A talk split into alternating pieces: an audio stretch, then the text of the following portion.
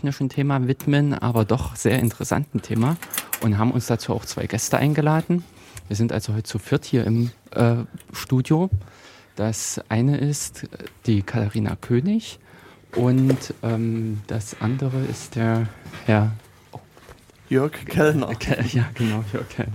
Genau, also ähm. man muss vielleicht dazu sagen, die ähm, Vorbereitung des Ganzen habe ich übernommen ähm, und deswegen ist Jörg noch gar nicht so eingeweiht, wer eigentlich da ist und, und so weiter. Ähm, ja, aber ich denke, wir sind soweit am Start. Ich würde mal bitten, ob ihr mal kurz was ins Mikro sagen könnt. Oder überhaupt wir sagen einfach mal Hallo Passt. an alle, die da mithören. Also ich, Katharina König, und links neben mir sitzt der Herr Kellner. Und ich sage auch Hallo, alle Zuhörer. Und ich freue mich auf die nächsten Minuten, wo wir nicht gemeinsam, aber wo wir vielleicht Informationen für Sie senden, die Sie interessiert. Ja, interessante Informationen finden. Genau. Vielleicht kurz noch zur, ein bisschen zur Einleitung. Ähm, es fahren hier noch ein paar Rechnersysteme hoch, also ähm, andere Leute verabschieden sich. Ähm, ja, der Jörg hat es schon ein bisschen angekündigt. Das Thema ist also heute der Untersuchungsausschuss ähm, im Thüringer Landtag zum Rechtsterrorismus und Behördenhandeln. Äh, der Herr Kellner wie auch die Frau König sind beide Mitglieder in diesem Ausschuss. Ähm, ich habe mal ein bisschen geguckt, vielleicht wird der eine oder andere Wirt äh, die beiden noch nicht kennen, deswegen habe ich mal versucht, so ein bisschen die mich nach nachrichtendienstlich zu betätigen und rauszufinden, was, äh, äh, was äh, sie so treiben. Also ich habe mich letztlich nur auf die Quellen äh, verlassen. Ähm, die öffentlich verfügbar, die öffentlich verfügbar sind, genau. Open Source Intelligence. Macht der Verfassungsschutz ja auch. Ja, genau. Prozent aus öffentlich verfügbaren Quellen Informationen beziehen. Genau, also die äh, jener ähm, Hörer werden vielleicht die Katharina König schon kennen. Die, äh, also soweit ich das lesen konnte, hast du Islam und Politikwissenschaften studiert? Das äh, war so die erste Information, die ich rausbekam? Ähm, ja, und ähm, dann habe ich das beendet, alias abgebrochen, nachdem ich das Arabikum hatte. Also ich wollte ähm, die arabische Sprache lernen. Und die einzige Variante dazu war, semitische Philologie zu studieren, okay. also Islamwissenschaften und dazu die entsprechenden Sprachen. Dann habe ich das Arabikum gemacht und dann das gemacht, was ich eigentlich machen wollte, nämlich in der sozialen Arbeit gearbeitet. Genau, also das also steht noch was von Sozialpädagogik bzw. Diplom Sozialarbeiterin da. Und ähm, ein Punkt, der ähm, hier sich schon bei dir zumindest in der öffentlichen Biografie seit 1990 durchzieht, ich glaube aber, dass du damit schon viel länger Kontakt hast, ist das Engagement gegen Rechts. Also es stand irgendwo, dass du seit 1990 in dem Bündnis gegen Rechts aktiv bist. Na, seit 92, glaube ich, oder 93, ja, also 92 oder 93, nachdem ich das erste Mal zusammengeschlagen wurde, ähm, ja, bin ich dann über die JG Stadtmitte in das Aktionsbündnis gegen Rechts Jena gekommen und habe da als Jugendlicher und dann später natürlich im Älterwerden auch weiterhin versucht, mich zu engagieren. Genau. Und ähm, beiden ist gemeinsam, dass, äh, sie, äh, dass ihr seit dem fünften Thüringer Landtag im Landtag äh, seid. Und da kommen wir zu dem Herrn Kellner. Also Herr Kellner kommt ein bisschen weiter weg, hat also eine etwas weitere Anreise. Sie sind wohl in Erfurt geboren, wenn ich das so glauben darf. Wohnen in einem Dorf bei, bei Erfurt, in Zimmern Supra.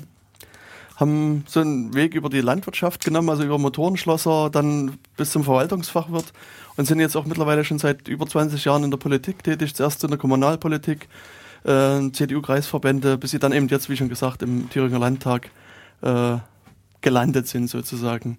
Ist das so richtig oder können Sie da noch was ergänzen? Wollen Sie was ergänzen? Also Telegrammstilartig richtig zusammengefasst ist in der Tat so, ich mache seit der Wende Politik, Kommunalpolitik in erster Linie, war bis 2009 Vorsitzender Verwaltungsgemeinschaft Nessau, das sind neun Gemeinden mhm. im Landkreis Gotha und habe dann das Direktmandat, was ehemals der Volkers Klenner hatte, ja errungen und bin seit 2009 halt im Landtag. Okay. Ja, und, und beiden, also äh, beiden einen sozusagen die, die Mitgliedschaft in dem Untersuchungsausschuss. Also ich hatte es vorhin schon im Vorgespräch so ein bisschen gesagt, also ich habe es etwas lax formuliert als den NSU-Untersuchungsausschuss in meiner Ankündigung, äh, worunter wohl der, der Ausschuss auch die, bei den meisten Menschen bekannt ist. Ganz offiziell heißt er wohl äh, Untersuchungsausschuss 5-1 gegen Rechtsterrorismus und Behördenhandeln Beziehungsweise es gibt irgendwie noch eine Langformulierung, wo man irgendwie, ich glaube, fünf Minuten lesen muss, um das abzudecken. Also ich gestehe, ich weiß auch nicht, wie er nun wirklich heißt. Ähm, also zumindest habe ich es nicht im Kopf. Ähm, gegen Rechtsterrorismus ja, ich glaube, gegen Behördenhandeln heißt er nicht. Ähm, ja, ja, ja. Also ich, ich glaube, also Worum es hm. geht, ist sozusagen mögliches Fehlverhalten Thüringer Behörden im Zusammenhang mit NSU ähm, aufzuklären. Das ist der Untersuchungsauftrag genau. des Thüringer Untersuchungsausschusses. Ja, vielleicht äh, kann ich es konkretisieren.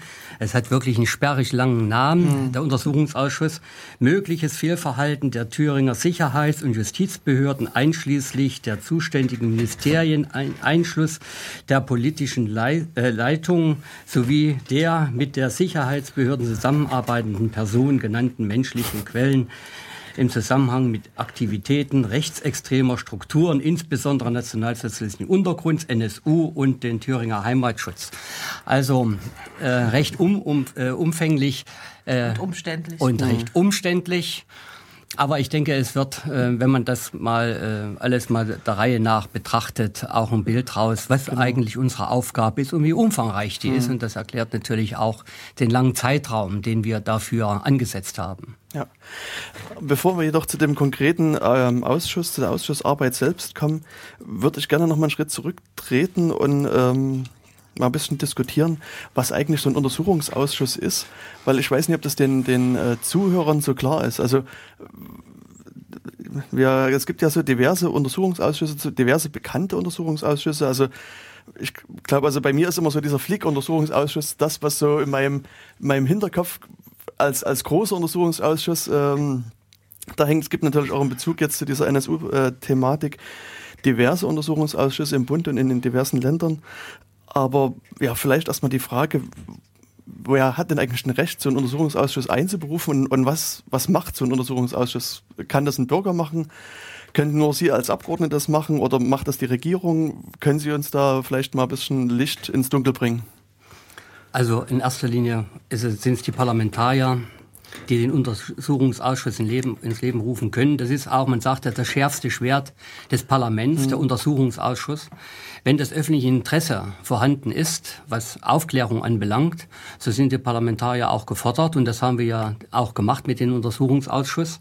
Ich sage mal, das ist ja auch ein historischer Untersuchungsausschuss, wenn man so will. Ja. Das hat es noch nie gegeben in der Bundesrepublik, dass in mehreren Bundesländern, in Sachsen, Bayern, Thüringen und im Bund mhm. sich mit einem Thema beschäftigen. Das hat es noch nie gegeben in der Bundesrepublik, in der Geschichte jedenfalls ist mir kein Fall bekannt, wo in der ganzen Bundesrepublik verschiedene Untersuchungsausschüsse zu einem Thema tätig waren. Äh, in der Tat, es gab schon öfters welche. In Thüringen, wenn man in Thüringen bleiben wollen, war es der Flughafen Erfurt, der man Untersuchungsausschuss mhm. beschäftigt hat. Aber diese historische Dimension ist wirklich einmalig. Ja. Und ansonsten, also einberufen kann einen solchen Untersuchungsausschuss einzig und allein der Landtag. Ähm, das heißt, ja, alle Abgeordneten gemeinsam sozusagen. Ich glaube, es reicht, wenn ähm, es geht nach Minderheitenvotum. Das heißt, wenn schon eine kleine, ein Fünftel der Abgeordneten oder eben auch eine entsprechende Fraktion Antrag auf Untersuchungseinsetzung eines Untersuchungsausschusses stellt, ähm, wird dieser einberufen. Jetzt bei dem Untersuchungsausschuss war das über alle Fraktionen hinweg, ähm, haben unabhängig von, ich sage jetzt mal, politischer Farbe oder Ausrichtung, war allen klar, dass da, ja, dass der Landtag Thüringen, Abgeordnete in Thüringen das mit aufklären müssen und damit ran müssen. So, normalerweise, also ein einfacher Bürger kann das nicht machen. Ähm, was aber natürlich möglich ist, ist, dass Informationen, die von Bürgern und Bürgerinnen kommen, äh, mit dazu beitragen, dass ein Untersuchungsausschuss eingesetzt wird. Aber die Einberufung als solches findet dann im Parlament statt. Hm. Ja, jetzt, also ich äh, war ja schon einige Male bei den Sitzungen des Thüringer Untersuchungsausschusses mit dabei. Es ist eine vergleichsweise feste Besatzung. Zum Teil habe ich das Gefühl, bei einigen wechselt das mal ähm, wie viele Mitglieder hat so ein Untersuchungsausschuss oder wie viele hat der spezielle? Also wir haben, sind neun Mitglieder von allen Fraktionen. Mhm. Die CDU stellt drei, die Linke zwei, die FDP ein, die Grünen ein und die SPD zwei. Okay.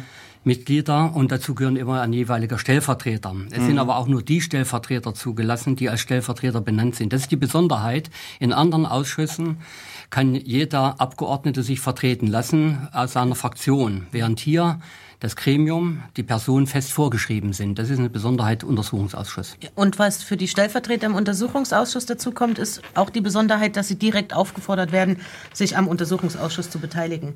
Also das, ähm, ich sag mal, man nimmt nicht nur einfach eine Stellvertreterposition ein und geht mal hin, wenn mhm. jetzt der eigentliche nicht kann, sondern man bekommt äh, alle, alle Akten, alle sozusagen mehr oder weniger genau dasselbe Recht und auch dieselbe Forderung wie die eigentlichen Abgeordneten sozusagen. Ähm, und es wird schon mit erwartet über das Untersuchungsausschussgesetz, dass die Stellvertreter sich von vornherein und möglichst kontinuierlich ähm, in den Ausschuss auch mit einbringen. Okay. Ist natürlich klar, weil so ein Wechsel ähm, mitten im Untersuchungsausschuss Gegenstand ist natürlich auch schwierig. Ne? Und da ist äh, bei anderen Ausschusssitzungen ist relativ einfach. Da gibt's nur drei Themen, die auf der Tagesordnung stehen. Und da kann man sich manchmal auch relativ kurzfristig einarbeiten. Aber jetzt beim Thema NSU, das geht über insgesamt drei Jahre ähm, ungefähr. Da ist es natürlich schwierig, wenn man dann mittendrin plötzlich mal die Stellvertretung wahrnehmen muss und sich vorher überhaupt nicht mit dem Thema beschäftigt hat. Hm. Und Herr Kellner hat es schon gesagt, dass ähm, es gibt verschiedene Untersuchungsausschüsse jetzt zu dieser NSU-Problematik in den verschiedenen äh, diversen Ländern, auch, auch im Bund.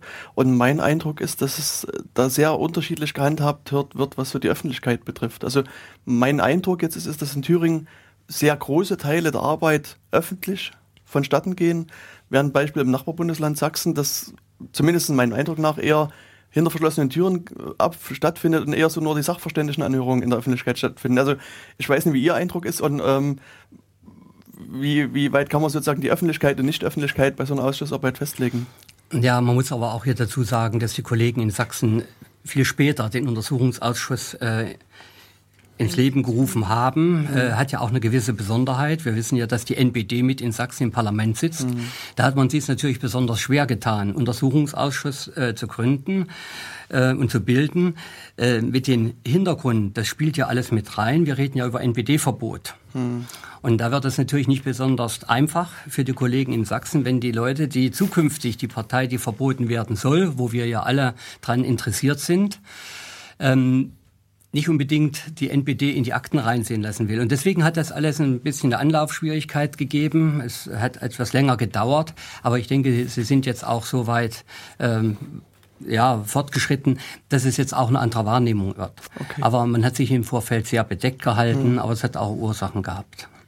Also dass, dass Thüringen öffentlicher wäre als äh, andere Untersuchungsausschüsse, ähm, stimmt eigentlich nicht. Also was äh, Thüringen macht, genauso wie alle anderen Untersuchungsausschüsse, die Sachverständigenanhörungen oder auch die Zeugenanhörungen, die sind grundsätzlich öffentlich. Ähm, und da kann jeder Mensch äh, hinkommen. Das ja im Bundesuntersuchungsausschuss ist das ja, wird es auch sehr rege genutzt, ähm, in Thüringen zum Teil auch.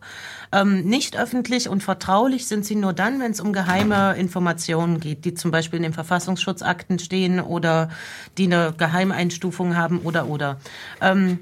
Ich glaube, was ähm, Thüringen, und da hat Herr Kellner recht, ein Stück zum Vorteil hat, ist, dass von vornherein sowohl Ministerpräsidentin als auch Fraktionen gesagt haben, wir wollen eine größtmögliche Transparenz.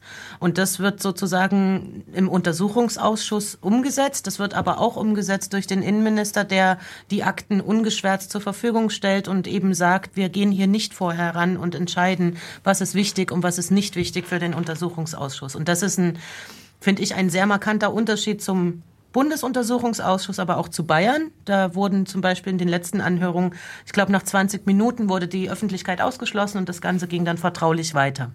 Und da sind wir in Thüringen aber fraktionsübergreifend, so lange es geht und soweit es geht, auch die Anhörungen möglichst öffentlich zu machen und die vertraulichen Teile, ja, auf 10 Minuten, 20 Minuten zu begrenzen, wenn wir keine andere Möglichkeit mehr haben, als Aktenvorhalte zum Beispiel zu machen. Vielleicht nochmal zur öffentlichen Wahrnehmung, ob hm. das Thüringen vielleicht äh, das transparenter gestaltet alles. Äh, es gibt natürlich einen großen Unterschied zu den anderen Bundesländern, dass wir mehr im Fokus stehen der Öffentlichkeit als hm. Sachsen und Bayern. Äh, das muss man einfach mit berücksichtigen. Neben dem Bund äh, ist der Fokus in erster Linie auf Thüringen gerichtet, was ja auch seinen Ursprung hier in Thüringen hm. hatte. Und da sind wir natürlich auch gefordert, so wie es die Frau König gerade sagte, äh, größtmögliche Transparenz zu wahren, damit eben nicht irgendwo der Verdacht entsteht, dass wir hier irgendwas vertuschen wollen. Ja. Genau. Ähm, ja, es wurde schon angesprochen, es gibt so Sitzungen, die im Vertraulichen stattfinden. Jetzt könnte ich natürlich plakativ fragen, was wird da besprochen? Das werden Sie mir vermutlich nicht sagen. Aber was ist der Sinn von diesen vertraulichen Sitzungen? Was, was machen Sie dann dort? Also wir können es im Detail nicht sagen, aber wir können es natürlich grob sagen. Als Beispiel, ähm, wenn ein Verfassungsschützer im öffentlichen Teil sagt, ähm, er hätte überhaupt und er hätte nie, nein, er hätte niemals ähm, an Tino Brandt gewisse Summen übergeben oder gewisse Gegenstände übergeben oder ähnliches mehr, ähm, dann haben wir die Möglichkeit, über die Akten im Zweifelsfall das Gegenteil zu belegen. Wenn wir aber die Akten heranziehen und sozusagen einen, einen Vorhalt, einen Aktenvorhalt machen und diese Akten eine Geheimeinstufung haben, müssen wir in dem Moment ähm, die Öffentlichkeit ausschließen. Also es reicht nicht aus, wir können aus der Erinnerung heraus, wir können ihn fragen, können Sie sich erinnern, dass Sie Herrn Brandt, äh, bei Herrn Brandt mal in seiner Wohnung besucht haben und seinen Computer ähm, ähm, begutachtet haben, nenne ich das jetzt mal, ähm, dann sagt der Verfassungsschützer, habe ich nie im Leben gemacht. Ähm, und jetzt haben wir die Möglichkeit, wir holen die Akten, in denen das zum Beispiel drinsteht. Dann muss aber die Öffentlichkeit raus ähm, und dann können wir dem Verfassungsschützer diese Akten vorhalten und dann muss er sich im nicht öffentlichen Teil nochmal erklären. Ähm, dazu. Also in solchen Momenten ist es. Okay. Und das ging eigentlich, bisher ging es nur um solche Sachen, wenn das, was wir im öffentlichen Teil schon nachgefragt hatten und dort aber verneint wurde, ähm, dass wir das versucht haben zu belegen durch Aktenhinweise. Mhm. Gibt es noch einen dritten, noch geheimeren Teil oder ist das sozusagen mit diesen zwei Teilen abgeschlossen? Na, es gibt äh, VS nur für den Dienstgebrauch, es gibt äh, VS vertraulich und es gibt VS geheim. Und das mhm. höchste ist VS geheim, das zweite ist dann VS vertraulich und das unterste ist nur für den Dienstgebrauch. Ähm, nur für den Dienstgebrauch, das dürfen auch die Mitarbeiter der Fraktionen lesen, sofern sie die Freigabe ähm, noch nicht haben. Also die mhm. Mitarbeiter für den Untersuchungsausschuss haben alle eine Überprüfung bekommen, beziehungsweise bei denen läuft die Überprüfung zum Teil auch noch. Ähm, solange die nicht abgeschlossen ist, können sie diese NFD-Sachen lesen. Sobald die Überprüfung abgeschlossen ist, können Sie dann auch vertraulich und geheim lesen. Allerdings, ich weiß nicht, wonach sich äh, unterscheidet, was, was jetzt vertraulich und was geheim ist. Okay.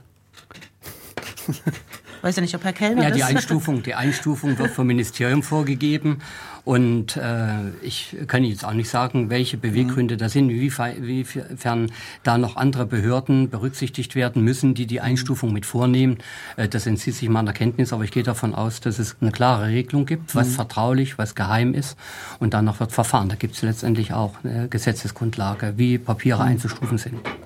Also ich würde an der Stelle nochmal ganz kurz nachhaken wollen. Sie haben gesagt, es wird vom Ministerium festgelegt. Das heißt also, eine Akte, die vom Verfassungsschutz als geheim eingestuft worden ist, könnte auch als NFD an Sie weitergegeben werden. Oder ist das, nee, also die geheim ist, bleibt geheim. Okay, gut. Also es gibt schon die Möglichkeit, dass das Ministerium äh, Akten abstufen kann in der mhm. Geheimhaltung. Aber das bedeutet natürlich, dass sich alle Beteiligten, die in der Akte vorkommen, mhm. müssen damit einverstanden sein, okay. dass ihre Interessen und ihre Persönlichkeitsrechte gewahrt bleiben und so weiter. Das ist ein recht umfangreiches Verfahren, was da durchgeführt werden muss. Auch dieses Ansehen gab es schon dass äh, Kollegen gefordert haben, die Herabstufung der Geheimhaltungsstufen durchzuführen, um im Prinzip, ich sage mal, die Akten nicht in Panzerschrank lagern zu müssen, sondern im Wandregal. Ja. Ähm, wenn man das macht, das kann man sehr wohl, das bedeutet aber auch, dass wir viele Monate verlieren, weil unter Umständen alle Ämter mitbeteiligt werden müssen, auch andere Bundesländer, wenn zum Beispiel mhm. Sachsen oder Bayern beteiligt mhm. ist, dann müssen die alle zustimmen, dass die Abstufung erfolgt.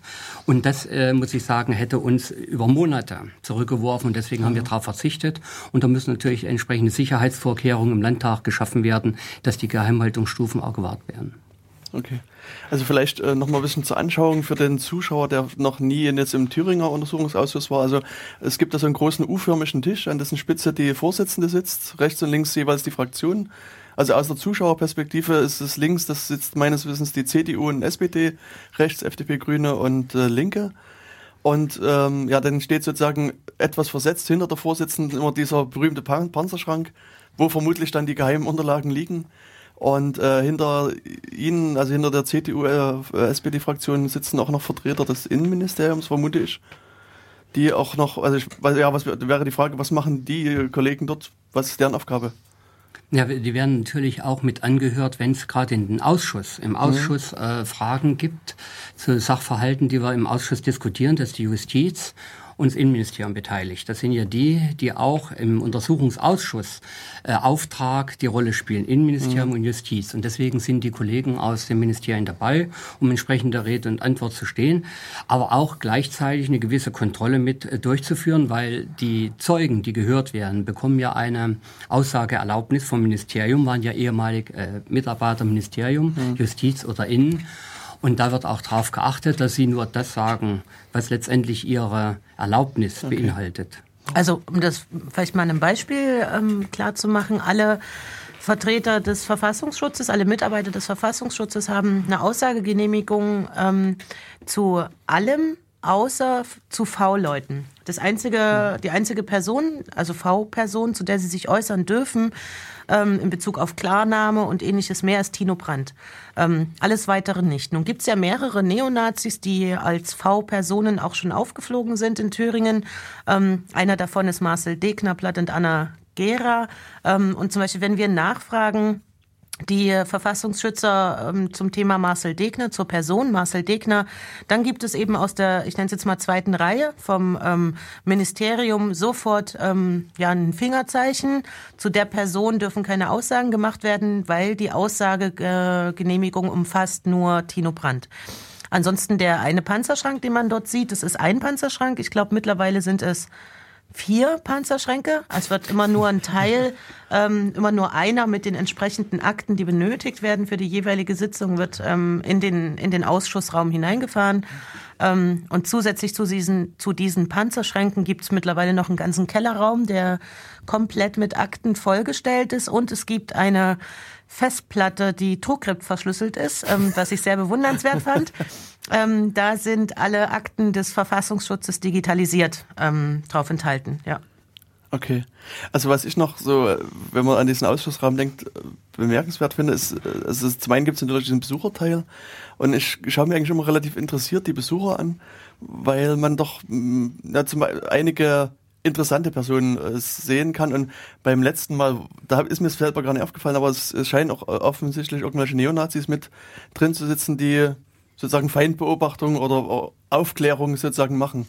Ist, passiert das öfters? Ist, ist das schon öfters mal vorgekommen oder ja? Ja, das ist schon öfters vorgekommen. Natürlich, okay. wir haben auch lange darüber diskutiert, inwieweit man ähm, da eine Möglichkeit findet, dass gerade solcher der Personenkreis äh, nicht unbedingt in den Ausschuss, mhm. in, in, der Anhörung dabei sein kann. Aber wir haben uns dann doch entschieden, wir werden hier keine Begrenzung ja. äh, machen, sondern wir müssen damit umgehen. Das wird auch zukünftig so sein. Und äh, Ausschluss hat da noch nie was gebracht. Und deswegen müssen wir das aushalten, wenn solche mhm. Leute da sitzen und sich das mit anhören. Ja, vielleicht findet auch ein Erkenntnisgewinn bei den Personen statt und gehen mal in sich. Äh, die Hoffnung darf man an der Stelle auch an, nicht aufgeben. Naja, wer, wer immer da ist, ist äh, eigentlich zu jeder Anhörung ist Patrick Wieschke, der genau. NPD-Landesvorsitzende mhm. äh, von Thüringen seit äh, ja, wenigen Monaten.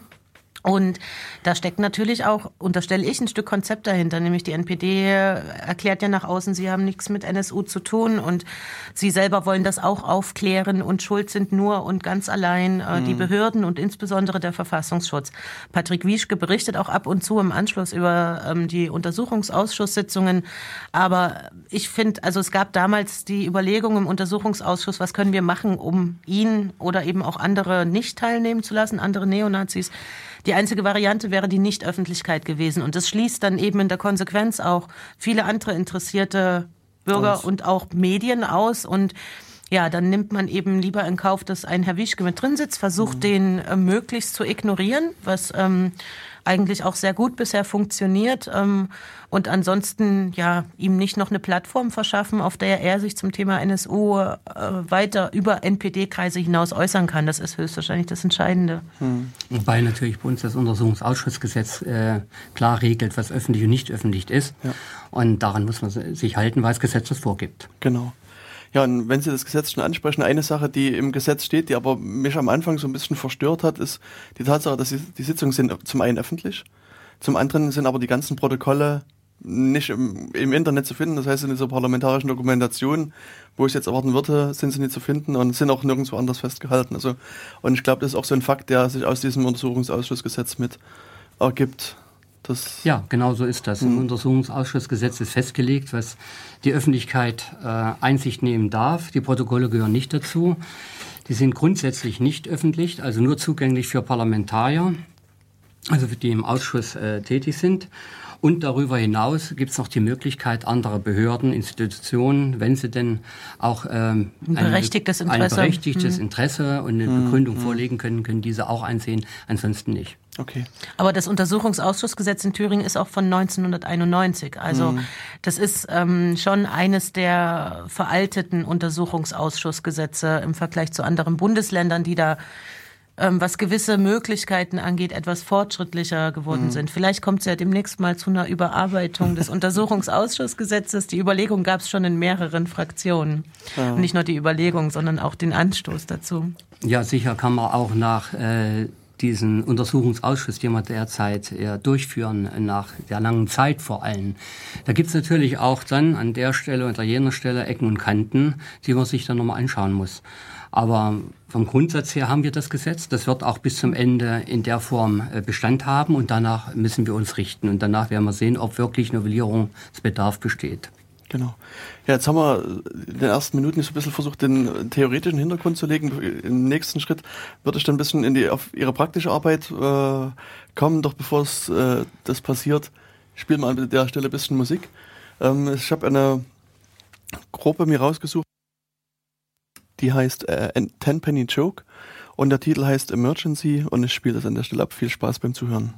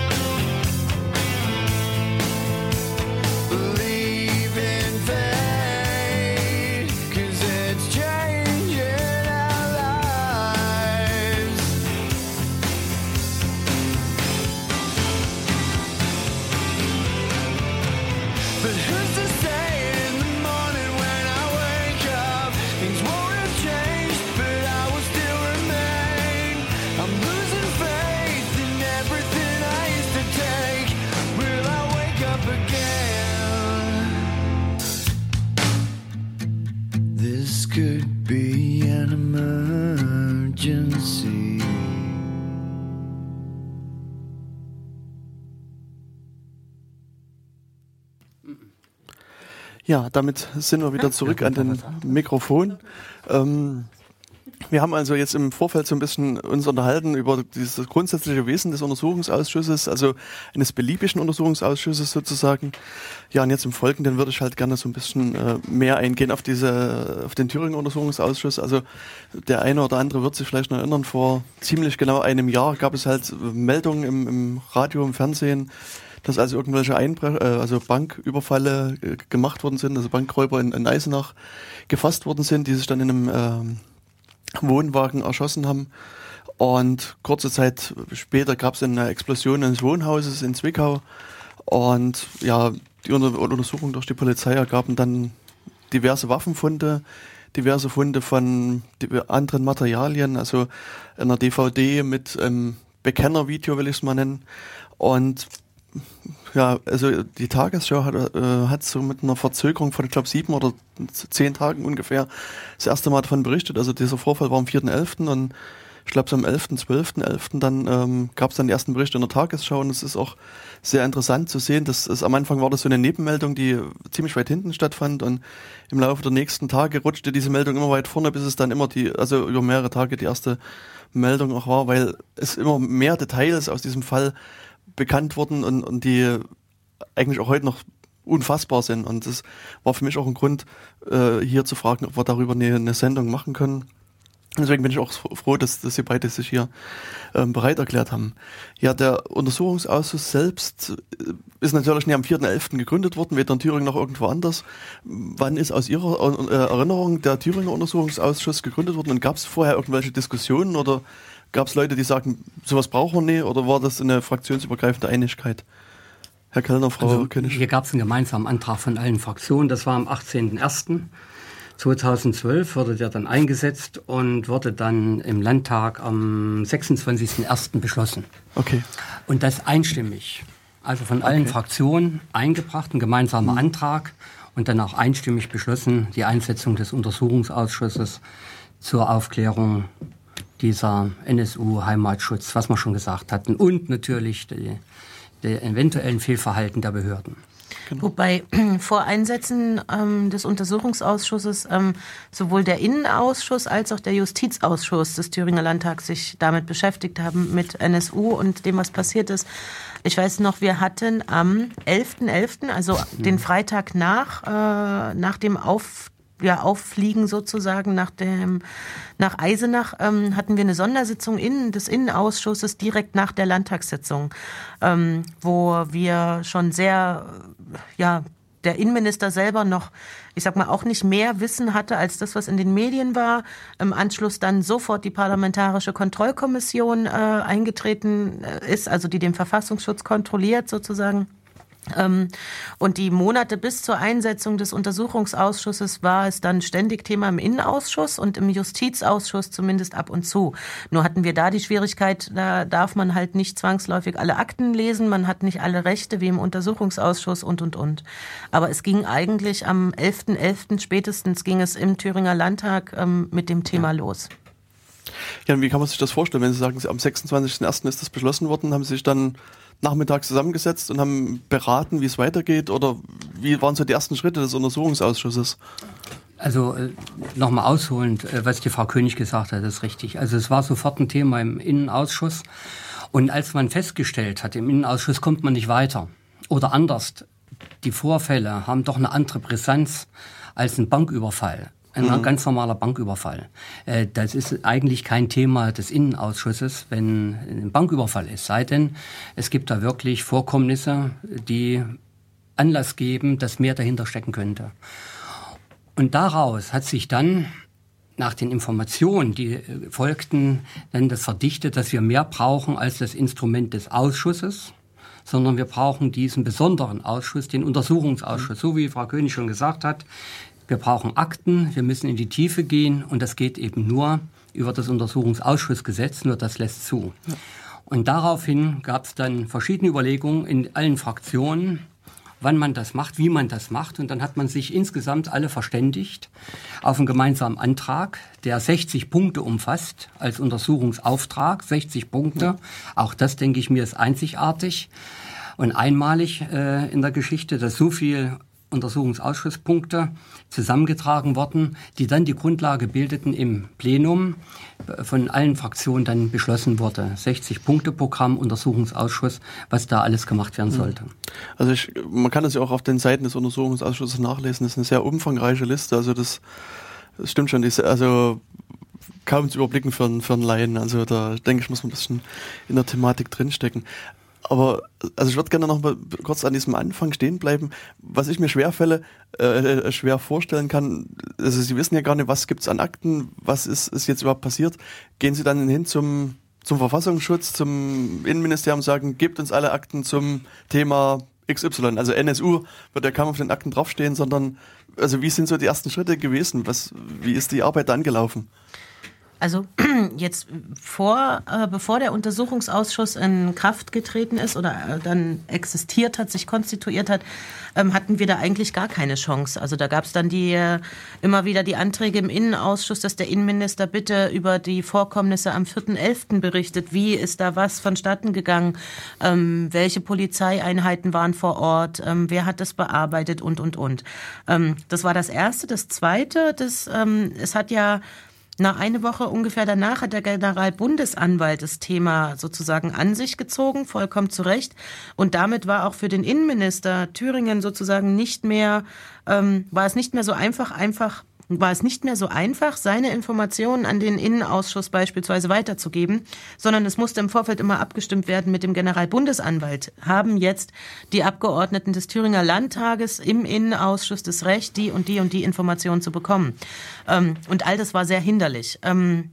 Ja, und nach Einberufung des Untersuchungsausschusses, nach Einsetzen des Untersuchungsausschusses waren am Anfang, hatten wir, glaube ich, fast nur Justizakten vorliegen, ähm, eine sehr kleine Auswahl zum 129er Verfahren, also Bildung kriminelle Vereinigung gegen, ähm, gegen ähm, THS? THS, ähm, da, was hatten wir noch am Anfang vorliegen?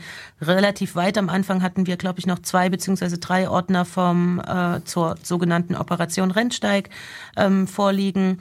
Ähm, das, was jetzt der Fall ist, dass sozusagen wir eine ein, ja, von Akten fast überschwemmt werden. Ähm, das ist zumindest nicht, also im, na, bis Juli definitiv nicht der Fall gewesen. Ja, wobei ich sagen muss, äh, das ist ja ein Prozess, der sich da abgezeichnet hat. Wir- wir- Im November ist das passiert. Da ist man noch vom Raubüberfall ausgegangen zu Anfang. Dann hat man untersucht, was hat die Polizei eine Rolle gespielt. Darf man nicht vergessen, hier hat auch der Wohnwagen gebrannt, dieser Karawan. Dann kam die Feuerwehr und so weiter. Und nach und nach hat, hat sich das verdichtet, dass mehr als nur der Banküberfall dahinter steckt. Man hat dann die Waffen gefunden, die haben sich dann umgebracht. Und damit gab es ein neues Bild. Und dann ist sukzessive, ist man dann in Richtung Rechtsextremismus gewandert. Äh, dass man die Justiz erst hatte, ist klar, wenn jetzt die Staatsanwaltschaft die Ermittlungen übernimmt mit der Polizei, ist das der erste Anhaltspunkt, den man hat. Dann hat man aber noch nicht den Rechtsterrorismus an der Stelle gehabt. Und das hat sich dann in der Folgezeit immer mehr verdichtet. Und wenn man äh, sieht, dass wir im Anfang November, 11. November, das passiert ist und am 26.01. das Parlament beschlossen hat, den Untersuchungsausschuss einzurichten, das macht man ja nicht über Nacht. Ich sage es jetzt mal so, da bedarf es auch einer Vorbereitung. Da muss es auch wirklich Gründe geben, da muss es auch Beweise geben, und dass, die, dass das gerechtfertigt ist, einen Untersuchungsausschuss einzusetzen. Also das ist im Vorfeld eine ganze Menge Arbeit zu leisten. Und wenn man sich den Zeitraum, den Zeitkorridor anschaut, von November bis Januar, bis Ende Januar, 26. Januar konkret. 18. ist er eingebracht worden. 18.1. Das sind rund vier Wochen. Das ist unwahrscheinlich schnell. Da muss ich sagen, haben die Parlamentarier unwahrscheinlich schnell reagiert, dass hier doch eine Brisanz steckt, die unbedingt aufgeklärt werden muss. Und das geht nur im Untersuchungsausschuss. Also an der Stelle muss ich sagen, ging das sehr, sehr schnell. Wenn man denkt, wie lange Sachsen gebraucht hat, auch mit den Besonderheiten, oder Bayern. Ja. Also ähm, da muss ich sagen, da sind nun die ganzen Morde passiert in Bayern, nicht in Thüringen. Genau. In Bayern äh, sieht man schon, wie ernsthaft äh, man in Thüringen vom Ministerium angefangen, auch vom Innenministerium angefangen, wie ernsthaft man äh, doch die Sache gehandelt, äh, geahndet hat. Okay.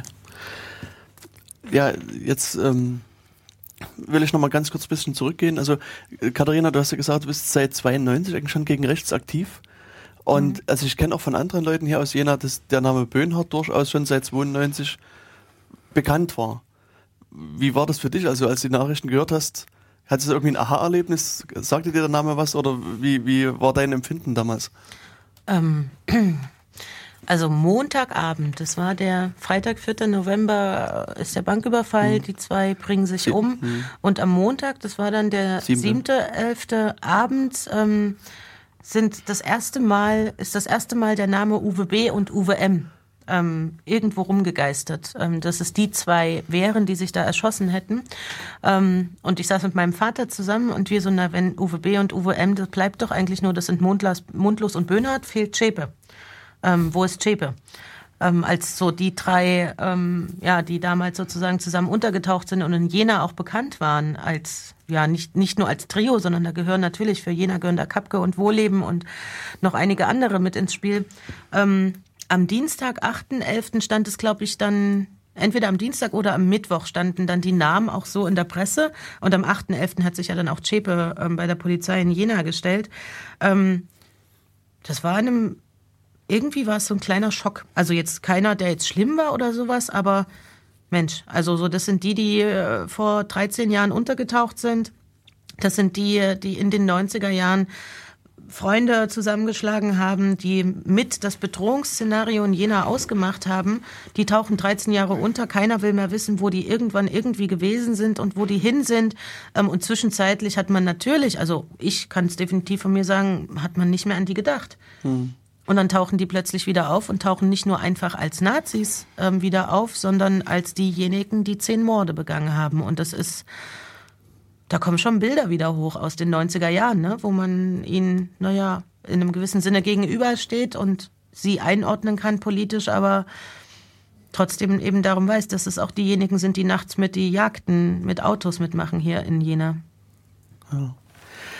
Ja, und also das ist ja auch so ein Thema jetzt des Ausschusses, dass ihr sozusagen auch versucht, zumindest ist das mein Eindruck, ein bisschen aufzuarbeiten, was ist so in den 90er Jahren passiert. Und ähm, das erste also Thema geht jetzt bis 98, also sozusagen die, ich sag mal, die, diese Kriminalisierung, die du gerade angesprochen hast in Jena, wird da diskutiert und 98 gibt es diese, ja, mehr oder weniger bekannte Durchsuchung der Garage, die so der Schnittpunkt in der Ausschussarbeit ist. Und ähm, ihr seid ja jetzt immer noch sozusagen in dem, in dem ersten Teil des Ganzen. Ja, Und wen habt ihr bisher da angerufen, angesprochen? Also wir hatten ja schon diverse, oder in der Presse, wer die Presse verfolgt hat, ich meine, das Thema Röver war natürlich irgendwie, ist mehrfach behandelt worden, ähm, aber es sind natürlich auch noch viele andere Leute angesprochen worden. Ähm, wir hatten vorhin über Sachsen diskutiert, Herr Kellner, da hatten Sie gesagt, äh, dort werden die Sachverständigen ja auch gerade erst oder sind an, äh, angehört worden, wie vielleicht auch in Thüringen vor einiger Zeit. Also wer wurde in Thüringen so zuerst angehört? Was war so das Ergebnis dieser Anhörung? Ja, das ist genau der Punkt, der natürlich im Vorfeld diskutiert wurde. Wie gehen wir überhaupt vor an dieses Mhm. Thema? Wie kommen wir am weitesten? Da gab es ja unterschiedliche Auffassungen. Man fängt 98 an, geht nach oben oder man fängt unten an. Und äh, ich war schon immer der Auffassung, dass man unten beginnt, aber das hat äh, dann andere Fraktionen genauso gesehen.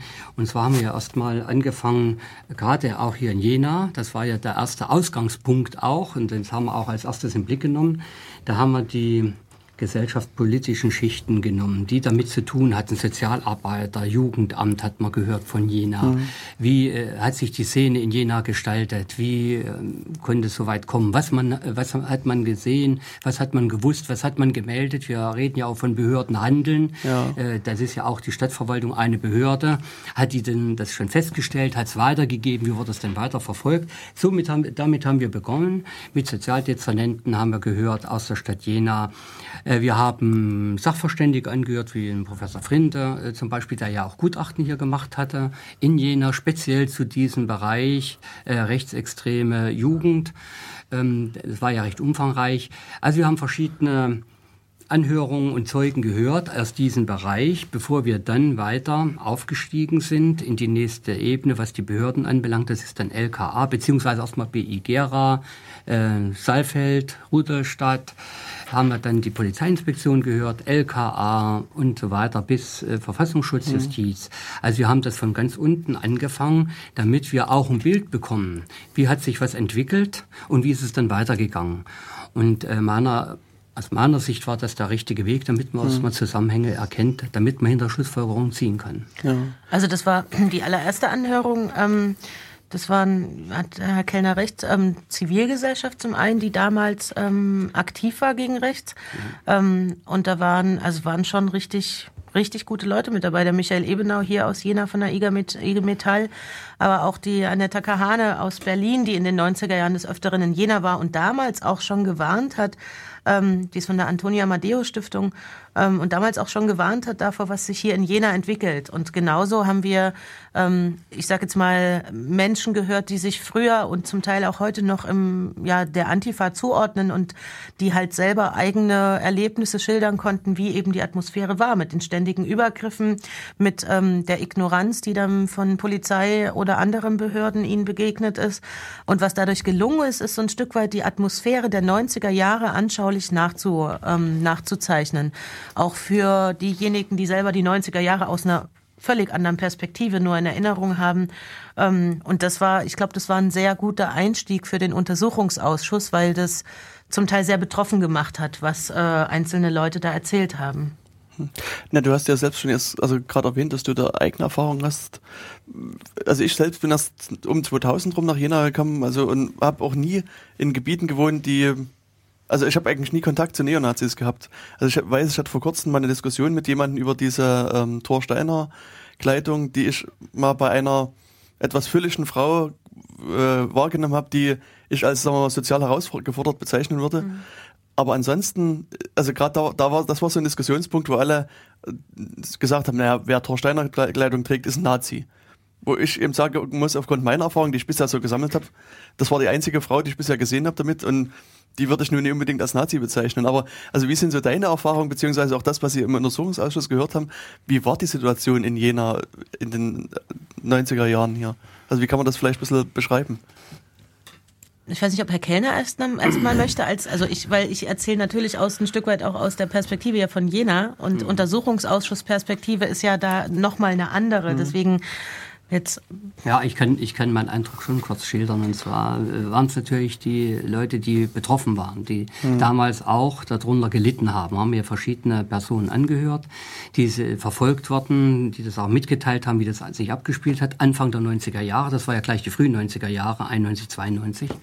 Also ganz früh nach der Wende und haben das geschildert. Und äh, wir haben natürlich das zur Kenntnis genommen und haben die Schilderung dass sie im Prinzip sich an die Polizei gewandt haben, die Polizei aber nicht reagiert hat. Ähm, das hat einen schon nachdenklich gemacht. Ich hatte nicht damit zu tun gehabt zu der Zeit, das muss ich ganz klar sagen. Äh, hat mich aber natürlich nachdenklich gemacht. Wir haben dann auch die Polizei danach befragt, logischerweise, wenn die Vorwürfe im Raum standen. Die haben das so nicht gesehen und dann ist es natürlich für uns recht schwierig, 20 Jahre später, wohlgemerkt, 20 Jahre später, wir gucken wir mal 20 Jahre zurück, wie sich das dargestellt hat, was wirklich stattgefunden hat. Und das ist aus unserer Sicht kaum nachzuvollziehen, das muss man sagen. Es gab ja in ganzen, in der ganzen ehemaligen DDR Vorkommnisse. Ich denke mal an, an Rostock, Genau. an Hoyerswerda Ja. und so weiter. Äh, da ging es ja noch ganz anders zur Sache, muss ich sagen, wo die Zivilgesellschaft völlig versagt hat an der Stelle. Völlig, wenn ich an das Asylantenheim denke, wo sogar Feuerwehren behindert worden zu löschen. Also äh, unvorstellbar, im Nachgang betrachtet äh, noch weniger als zu der Zeit. Ähm, muss ich sagen, hat man das natürlich gehört und aufgenommen. Die Polizei hat das anders gesehen, anders dargestellt, beziehungsweise haben sie keine Kenntnis mehr davon. Und da macht das für uns natürlich das ganz besonders schwer, da eine Wertung abzugeben. Aber äh, dass es vorhanden war, diese rechtsextremen äh, Szene hier in Jena, aber auch woanders, muss ich auch sagen, im ganzen Osten vor allem, äh, muss man nicht leugnen, das ist eine Tatsache. Ähm, inwieweit da staatsanwaltschaftlich was gemacht wurde, weiß ich nicht. So, mein Kenntnisstand war, dass keine Anzeigen damals erstattet wurden von den Personenkreis, die sich bei uns gemeldet hatten, im Ausschuss, die da was vorgetragen haben. Warum, das weiß ich jetzt auch nicht, dass nicht gemacht wurde. Auf jeden Fall ist es für uns dann schwer, eine Wertung abzunehmen, weil wir auch keine Akten dadurch haben. Das erschwert das ja. Wir können uns nur ein Bild machen in, aus den Akten. Frau König hat schon gesagt, manche erinnern sich auch an vieles nicht mehr, was ja auch verständlich ist.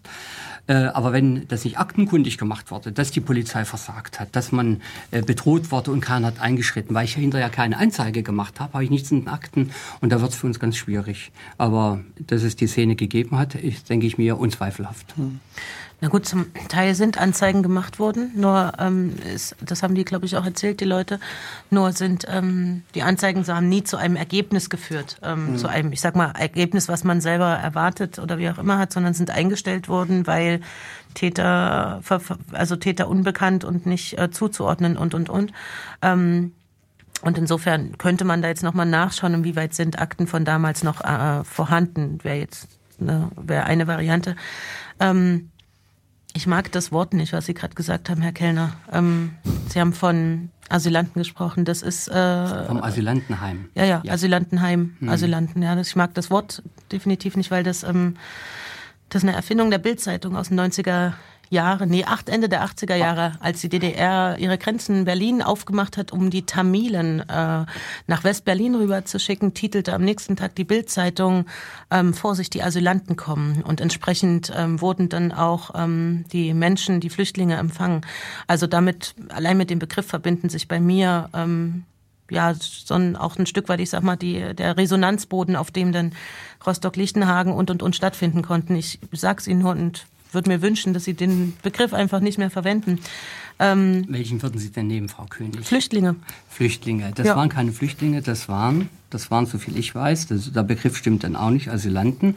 Das waren, so viel ich weiß, vietnamesische Arbeiter, die in der DDR geblieben sind, wenn ich an Rostock denke. Dann gibt's waren immer noch weder die Asylanten Möglichkeit, waren Flüchtlinge, sondern es waren damals die sogenannten, helfen Sie mir, die Arbeitsmigranten? vietnamesischen Arbeiter, nein, nein, die äh, Vertragsarbeiter. Vertragsarbeiter. Genau. Ja, aber dann Ja. gibt's ja eine richtige Bezeichnung dafür. Man muss ja nicht diesen einen Ja. Begriff verwenden. Aber- also das aber ich denke, die Zuhörer wissen ganz genau, Ja, umso schlimmer, dass Nein, man das diesen, dann weiß. Mit diesen Vorkommnissen, die in Rostock stattgefunden haben. Ja. Und das Bild des brennende Hochhaus in diesem Zusammenhang wird sofort deutlich, wenn ich gesagt habe, mit diesen Vertragsarbeitern. Ich hätte Mhm. Ja, auch nicht dran okay. gedacht, jetzt äh, wäre die Assoziation nicht zustande gekommen. Na, nee, also ich würde mir nur wünschen, dass ähm, die Begrifflichkeit vielleicht nicht mehr verwendet wird, aber so generell, das sage ich übrigens jedem, nicht nur Ihnen.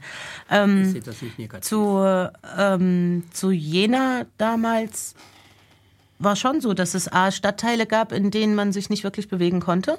ähm, als alternative Jugendlicher, als äh, Mensch mit einer anderen Hautfarbe, ähm, als jemand, der nicht in ein gewisses Klischeebild gepasst hat. Und das, was heute als Neonazis ähm, nicht mehr erkennbar ist, weil es eben nicht mehr diese einheitliche, uniformierte oder wie auch immer Kleidung gibt, ist in den 90er Jahren ganz anders.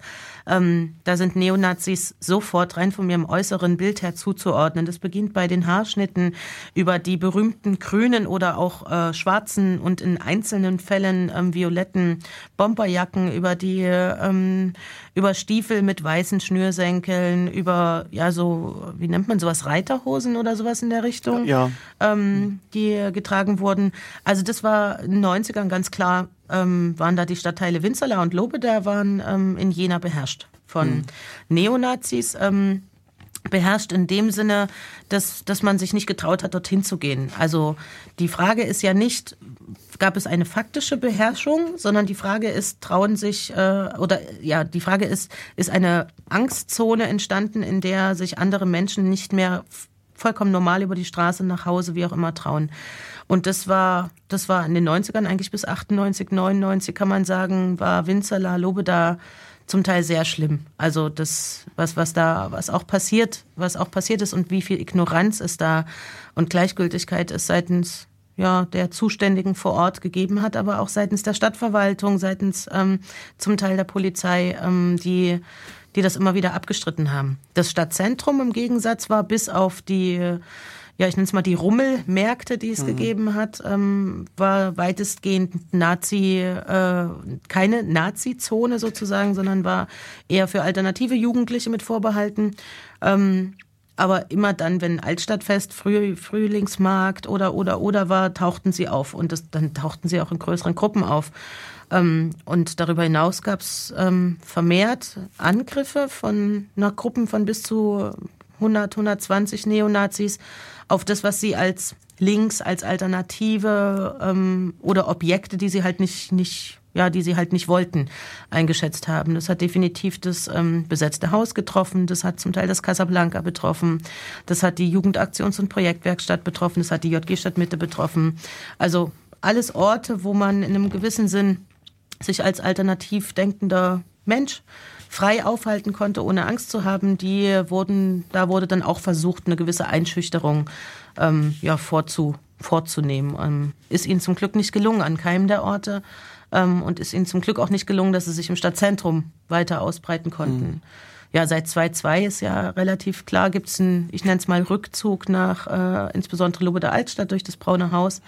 Ähm, und in den Anfangsjahren des Braunen Hauses, also so bis 2006, 2007, war es auch, war es auch schon ganz klar so, dass äh, sie versucht haben, insbesondere Jugendliche, junge Erwachsene aus äh, Lobeda mit in ihr braunes Haus zu locken mit naja, teils lukrativen Angeboten vom Bandprobe, äh, Keller, Raum, wie auch immer, über kostenfreie Internetzugänge und, und, und. Das, ja, ist zum Glück nicht mehr ganz so, dadurch, dass das Braune Haus gesperrt ist. Ja.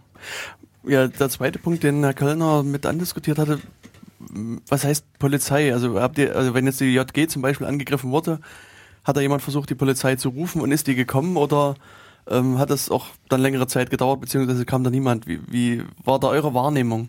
Also unterschiedlich. Ähm, ich erinnere mich an einen relativ schlimmen Vorfall. Ich glaube, das war 93, 94 gab es ein, da war ich, also wir wohnen ja im Vorderhaus, im Hinterhaus ist die JG, im Vorderhaus sind die Dienstwohnungen für die kirchlichen Mitarbeiter und da hat man einen super Blick runter auf die Johannisstraße. Ähm, und eigentlich war die JG schon zu, es probte noch, ich glaube, eine Theatergruppe war es oder sowas, also ein paar, vielleicht elf, zwölf Jugendliche. Ähm, und plötzlich war auf der Straße ein, naja, so ein, so ein wie auch immer Lärm wahrzunehmen. Einer meiner Brüder rief mich und dann vor ans Wohnzimmerfenster runtergeschaut und das war, also für mich von der Erinnerung her, die Zombie-Armee kommt. Ähm, das waren ja so 100, 120 circa vielleicht Neonazis, Klatze, Bomberjacken, das alles schon dunkel. Ähm, mein kleinster Bruder wurde runtergejagt, das Tor abschließen. Ähm, den haben wir sozusagen dazu verpflichtet, das zu machen. Der konnte das auch noch abschließen. Das Tor ist wieder hochgekommen ähm, und dann, es gab damals noch nicht die, alle, die in Jena ab und zu in der Johannisstraße unterwegs sind. Bei dem Tor der JG gibt es jetzt von oben herab so spitze Stangen. Ähm, die gab es damals nicht. Und ähm, die Neonazis haben dann versucht und haben es auch geschafft, über das Tor zu klettern. Ähm, da ist oben so ein kleiner Raum ja, von vielleicht, weiß nicht, 70 Zentimetern frei und sind darüber in den Flur gekommen und darüber dann versucht, in die JG zu kommen. Ähm, ja, seitdem gibt es die spitzen Stangen von oben runter, damit das halt nicht mehr möglich ist. Und die Polizei, ähm, also wir haben von oben als Kinder, sag ich mal, wir haben die Polizei gerufen, ähm, von hinten die Sozialarbeiter hatten die Polizei gerufen, die kam nicht. Und das hat äh, mein Vater, den haben wir dann noch ähm, versucht zu erreichen. Der war in Kala oder Saale-Holstein-Kreis irgendwo bei einer kirchlichen Veranstaltung. Den haben wir dann irgendwann erreichen können über den dortigen Pfarrer. Ähm, mein Vater war schneller da als die Polizei. Und das, ähm, das ist so natürlich mit eines der härtesten Erlebnisse. Es gibt andere Situationen, da waren sie sehr schnell da. Aber definitiv ist es so, dass seit 2002 gibt es da in, oder seit 2000 ungefähr gibt es da bei der Jena-Polizei zumindest eine Änderung ähm, im, ja, im, wie nennt man das, im Einsatzverhalten. Ne? Das, wenn in den 90ern hat es eben mal 10 Minuten, 20 Minuten, halbe Stunde, 40 Minuten gedauert. Ähm, und das ist, das ist seit 2000 ungefähr nicht mehr so. Da sind sie sehr schnell, wenn sozusagen insbesondere mit dem Zusammenhang rechts ein Anruf kommt äh, und gesagt wird, hier gibt's gerade einen Übergriff, hier gibt's einen Überfall oder oder. Und ich meine, Sie hatten das Thema Rostock ja schon angesprochen und da hat man es ja auch in den ersten Tagen gesehen, dass also die äh, Neonazis dort nicht nur gegen die Flüchtlinge, Vertragsarbeiter äh, losgehen, sondern sogar gegen die Polizeieinheiten. Also sie haben ja wirklich Polizeistreitkräfte massiv verletzt und war das in Jena genauso? Haben Sie da aus der äh, Vernehmung der Polizei irgendwas gehört oder Also solche drastischen Schilderungen äh, wurden uns nicht mitgeteilt. Das muss ich ganz klar sagen. Äh, solche drastischen Beschreibungen oder Einsätze wurden nicht mitgeteilt. Äh, ich muss auch sagen, ich habe die auch nicht wahrgenommen. Ich bin ja, wie gesagt, seit der Wende politisch aktiv. Ähm, und ich meine, wenn das hier stattgefunden hat, ist das schon äh, bemerkenswert, muss ich sagen, wenn 100 Leute da marschieren und versuchen zu stören irgendwelche Häuser. Äh, man hat das so nicht wahrgenommen, beziehungsweise habe ich diese Meldung jedenfalls nicht im Hinterkopf, muss ich sagen. Äh, man muss schon auch festhalten, es war ein Riesenumbruch. Wir reden von 89 zu 90, 91 war ein Riesenumbruch. Äh, viele mussten sich auch neu orientieren, mussten sich neu finden. Eine große Unsicherheit, auch in Polizeikreisen, eine große Unsicherheit. Äh, man muss sich ja vorstellen, ein völlig neues System. Und das ist das eine, was sicherlich das ein oder andere begünstigt hat. Aber im Großen und Ganzen muss ich sagen, sind wir ja von solchen Ausschreitungen und von, solchen Exzessen, wie sie in äh, Mecklenburg-Vorpommern oder auch äh, woanders passiert sind, weitestgehend verschont geblieben. Das muss man schon sagen. Das spricht auch ein Stück weit mit für die Polizei. Also ich will mal wirklich sagen, die machen auch eine gute Arbeit und haben sich alle bemüht. Natürlich kann man sowas nicht ausschließen, das muss man ganz klar sagen. Und man hat es auch unterschätzt. Das muss ich auch sagen. Man hat es unterschätzt. Das hat ja auch die Anhörung vielfältig gebracht, dass man, ja, ich sage mal, nicht dieser, diesen Augenmerk äh, so drauf geachtet hat, was kann sich daraus entwickeln.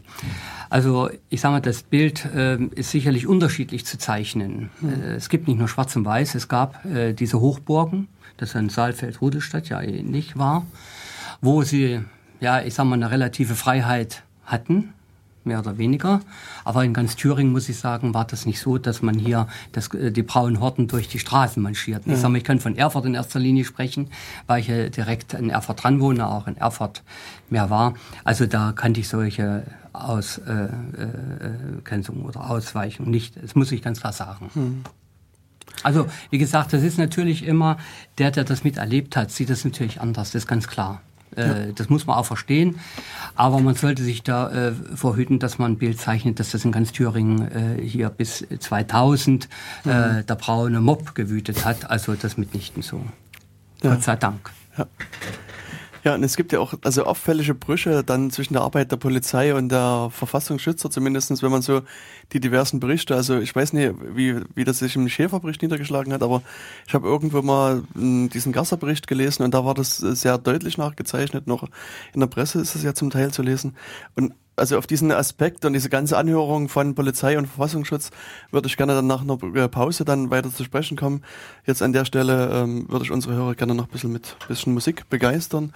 Die Gruppe diesmal heißt Fresh Body Shop, die hatten wir schon mal in einer früheren Sendung und der Titel heißt Something's Wrong. Viel Spaß beim Zuhören.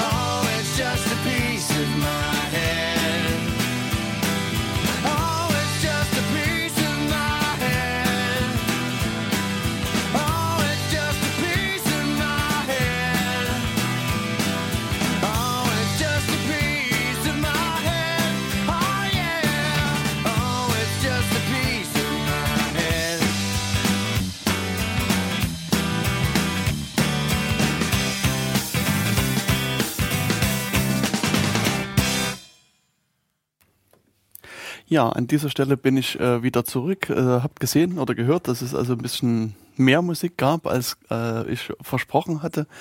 Das war also wieder Ten Penny Shop und der Titel des letzten Liedes hieß Popcorn. Ähm, unsere zwei Gäste, die essen leider kein Popcorn, rauchen dafür noch sich in Ruhe eine Zigarette aus. Und das ist also immer noch der Fall. Also wir, wir warten noch auf die äh, zwei. Und ähm, deswegen würde ich euch an der Stelle noch mal ein bisschen Musik aufs Ohr geben. Äh, nochmal Fresh Body Shop mit Deep Catchy Hole. Und sobald die wieder da sind, ähm, geht es dann mit dem Programm hier weiter.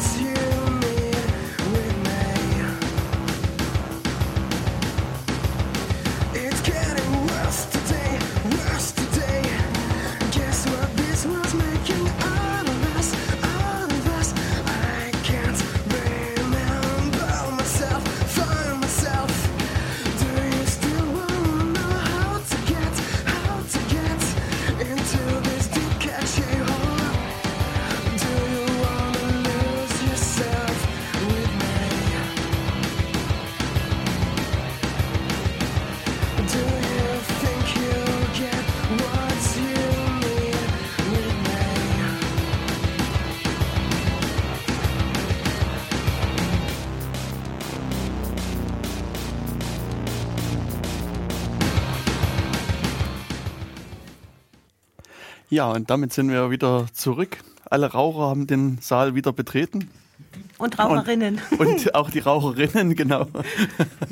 Das ist richtig.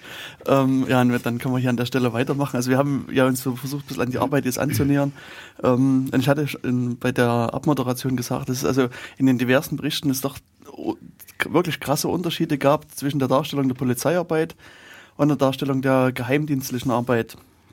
Und das ist ja auch durchaus so, wenn man die Presse verfolgt, ähm, dann hört man was von geschredderten Berichten, von oder geschredderten Akten beziehungsweise von äh, merkwürdigen Aufklärungsaktionen, die da gelaufen sind. Du hast diese Operation Rennsteig angesprochen, über die wir vielleicht, noch sprechen können. Ähm, ja, vielleicht mal zunächst erstmal, wie, also mein Eindruck, wenn ich sozusagen da hinten sitze, ist, dass mich mir wirklich zum Teil die Haare sträuben, beziehungsweise dass meine, meine Kinnlade am Boden liegt, weil ich es gar nicht so richtig begreifen kann und begreifen will, was, was sozusagen die Leute vom Verfassungsschutz da erzählen. Also ich denke da an eine Episode, wo ein Mensch da gefragt wurde, ob er sich erinnern kann, dass ein Ermittlungsverfahren gegen ihn läuft und er wusste das nicht mehr. Also er gab vor zumindest, hat gesagt, da, ne, er kann sich da nicht mehr erinnern, äh, soweit ich das weiß. Und also bei mir muss ich sagen, also ich glaube, ein, ein Ermittlungsverfahren ist für mich so ein einschneidendes Erlebnis. Also ich hatte selbst auch noch keins, aber ähm, ich vermute es zumindestens, dass man sich an ein Ermittlungsverfahren erinnern könnte. Und also meine Erklärung ist dann nur, dass man wahrscheinlich so viele Ermittlungsverfahren gegen sich laufen hatte, dass man sich an das Spezielle nicht mehr erinnern kann. Also vielleicht erstmal so die Frage an, an, an Sie beide, wie ist euer Eindruck, wenn ihr das hört? Also was, was äh, denkt und fühlt, empfindet ihr dabei? Na, das ist so ein, ich denke, so ein Schwanken auf der einen Seite zwischen, das kann doch wohl nicht wahr sein und ähm, wo natürlich ab und zu dann auch na, eine Art Wut oder eine Art äh, absolutes Unverständnis zumindest in mir hochkommt und dann aber, ich sage jetzt mal Beispiel Herr Röver, also ab und zu muss ich mir da schon das Lachen verkneifen. Das ist äh, natürlich dann eher so ein zynisches oder wie auch immer Lachen, aber das ist so, das kann man sich gar nicht vorstellen. Also man kann sich nicht vorstellen, dass eigentlich eine der naja, eine der internsten Behörden, ne, der, der Verfassungsschutz, der Geheimdienst, ähm, die ja mit ähm, sehr, wie nennt man das, mit, mit den ganzen Überwachungsmethoden arbeiten, die absolut intern arbeiten, wo man ja nicht mal weiß, wer ist da nun wie, in welcher Form angestellt, wer arbeitet dort, in welcher Position wird dort gearbeitet und, und, und. Wenn man die Darstellungen der Verfassungsschützer hört, und da ist Herr Röver das eine, aber die anderen nehmen sich da auch nicht so viel, ähm, dann fragt man sich schon, was ist denn hier los? Also was, wie, wie kann man sich überhaupt noch hinsetzen und wie kann man dann immer noch den Verfassungsschutz nach außen vertreten und verteidigen? Also zumindest ausgehend von den Positionen, die diese Verfassungsschützer dargestellt haben. Da bekommt einer mal Hausverbot ähm, von Herrn Röver, weil Herr Röver nicht mehr mit ihm zurechtkommt und ist anschließend sechs Jahre lang bei voller Bezahlung zu Hause.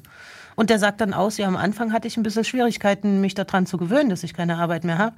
Ähm, aber dann habe ich mich dran gewöhnt, dass ich monatlich ähm, weiterhin mein Gehalt bekomme und das sechs, sechs Jahre lang und dann war ich in Rente. Und das ist, ähm, ich, äh, ich finde da ehrlich gesagt gar kein Wort dafür. Also im ersten Moment ist es so ein Lachen und so ein, ach ja, die Situation hätte, glaube ich, jeder von uns gerne. Ähm, und auf der anderen Seite so ein Kopfschütteln. Ja, vielleicht ergänzend. Ähm, was Frau König gesagt hat, hat richtig, äh, ist völlig richtig. Äh, Das Bild, was da gezeichnet wurde von den Personen, die angehört worden, war mitunter erschreckend. Äh, Sie haben Röver angesprochen, den Präsidenten des Verfassungsschutzes bis 2001. Federführend für den Verfassungsschutz tätig und hat natürlich auch, ja, ich sag mal, seine Rolle so genutzt, wie er die ganz gern gehabt hätte und auch gemacht hat. Es gab ja verschiedene Darstellungen in der Presse, kurioser Natur. Äh, ich muss aber sagen, das liegt nicht an Röver. Das liegt eindeutig an dem Ministerium in der Zeit, dass es keine Aufsicht gab. Es gab keinerlei Kontrolle. Und das ist eigentlich der Skandal an der ganzen Geschichte. Die Leute waren sich weitestgehend selbst überlassen. Sie waren völlig losgelöst von allen. Herr Röver war das Gesetz in Person. Abgesprochen hat er sich nur mit Minister Davis. Und das war die ganze Kontrolle. Und dass natürlich sowas dann, so eine Art Eigendynamik entwickelt, ähm, ist, denke ich mir, nachvollziehbar. Und äh, auch schockierend waren die V-Leute, muss ich sagen. Die V-Leute, die wir angehört haben, oder V-Mann-Führer, Entschuldigung, die V-Mann-Führer, äh, wie leichtgläubig äh, man mit den V-Leuten umgegangen ist, wie wenig man äh, hinterfragt hat, wie wenig man geführt hat, wie wenig man kontrolliert hat Ja, oder auch so Rahmenrichtlinien. überhaupt, Oder, ne? überhaupt Richtlinien gegeben hat, wie ich mit V-Leuten arbeite, nach welchen Grundlagen ich das Salär bemesse oder diese Information bezahle. Es hat nichts von all dem im Haus stattgefunden. Grund war, die Fachaufsicht war gar nicht da. Und das ist eigentlich das Entscheidende, was wir feststellen mussten in den Zeugenvernehmungen. Neben den Informationsdefiziten zwischen den einzelnen Behörden, Justiz, LKA, Verfassungsschutz, muss ich sagen, ist das das Gravierendste, weil der Verfassungsschutz bis 99, kann man sagen, ohne Kontrolle war. Also das heißt, wenn wir jetzt nochmal bei den V-Männern oder V-Personen bleiben, jeder, der will oder der den, den der Verfassungsschutz für geeignet hält, kann, konnte V-Mann werden. Oder kann man das so absolut sagen? Und, und Jetzt V-Mann oder V-Mann-Führer? V-Mann, also. V-Person. Also mal angenommen, jemand im Verfassungsschutz sagt, der Herr Kubizil, der eignet sich gut, der äh, ist halt aus irgendwelchen Gründen passend, dann wäre ich halt geeignet. Oder, ich meine, das Beispiel, das äh, werden Sie kennen, ich gründe eine rechtsextreme Partei, gehe zum Verfassungsschutz und sage, ähm, hallo, ich möchte gern hier V-Mann. Das ist, also, ja, ja, das sein. ist das Anspielen, also Ja. auf, äh, es gibt ja Also Herr Kellner hat schon angedeutet, es gab in Thüringen, ähm, sagen alle aus, es gab keine Richtlinien zum Führen von V-Personen, von V-Leuten. Ähm, allerdings gibt es Richtlinien vom Bund und diese Richtlinien gelten, wenn man selber Gründungsphase Thüringen, die Nachwendezeit, alles drunter und drüber ein Stück weit, dann hätten zumindest diese Richtlinien gelten müssen.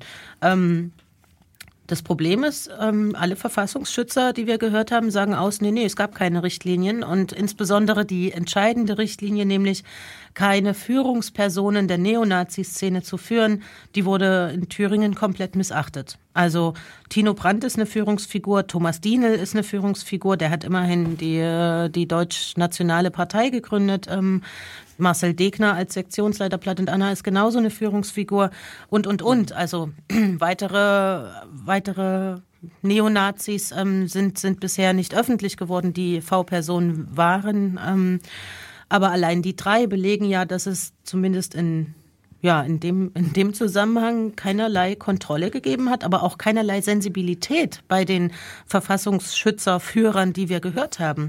Die streiten bis heute ab, dass die drei Führungspersonen gewesen wären. Also Tino Brandt ist für sie keine Führungsfigur der Neonazi-Szene. Thomas Dienel ist für sie auch keine Führungsfigur der Neonazi-Szene, obwohl er eine ähm, Neonazi-Partei gegründet hat.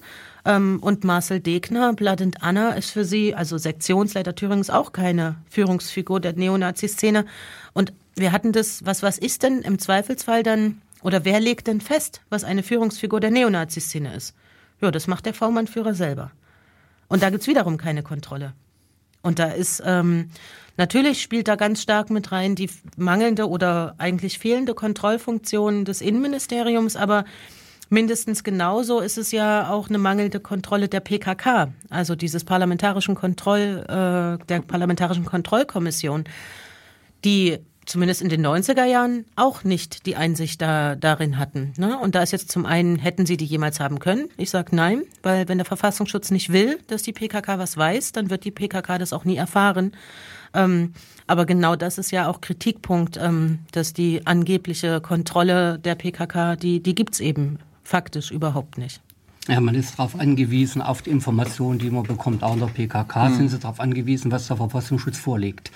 Und wir müssen ja immer im Hinterkopf behalten, das, was wir heute wissen, 2012, und wir bewegen uns in den Jahr 2000, äh, 1994 bis 98 jetzt, ähm, hat es ja solche Auswüchse in der Form nicht gegeben, wie wir sie jetzt feststellen. Und deswegen war auch an der Stelle es ganz schwierig, wenn es nach draußen keine, ich sag mal, gravierenden Vorfälle gegeben hat, auch aus Sicht der PKK danach zu haken und tiefer einzusteigen, nicht der Fall. Man hat Informationen bekommen, die waren schlüssig und damit war es das. Okay.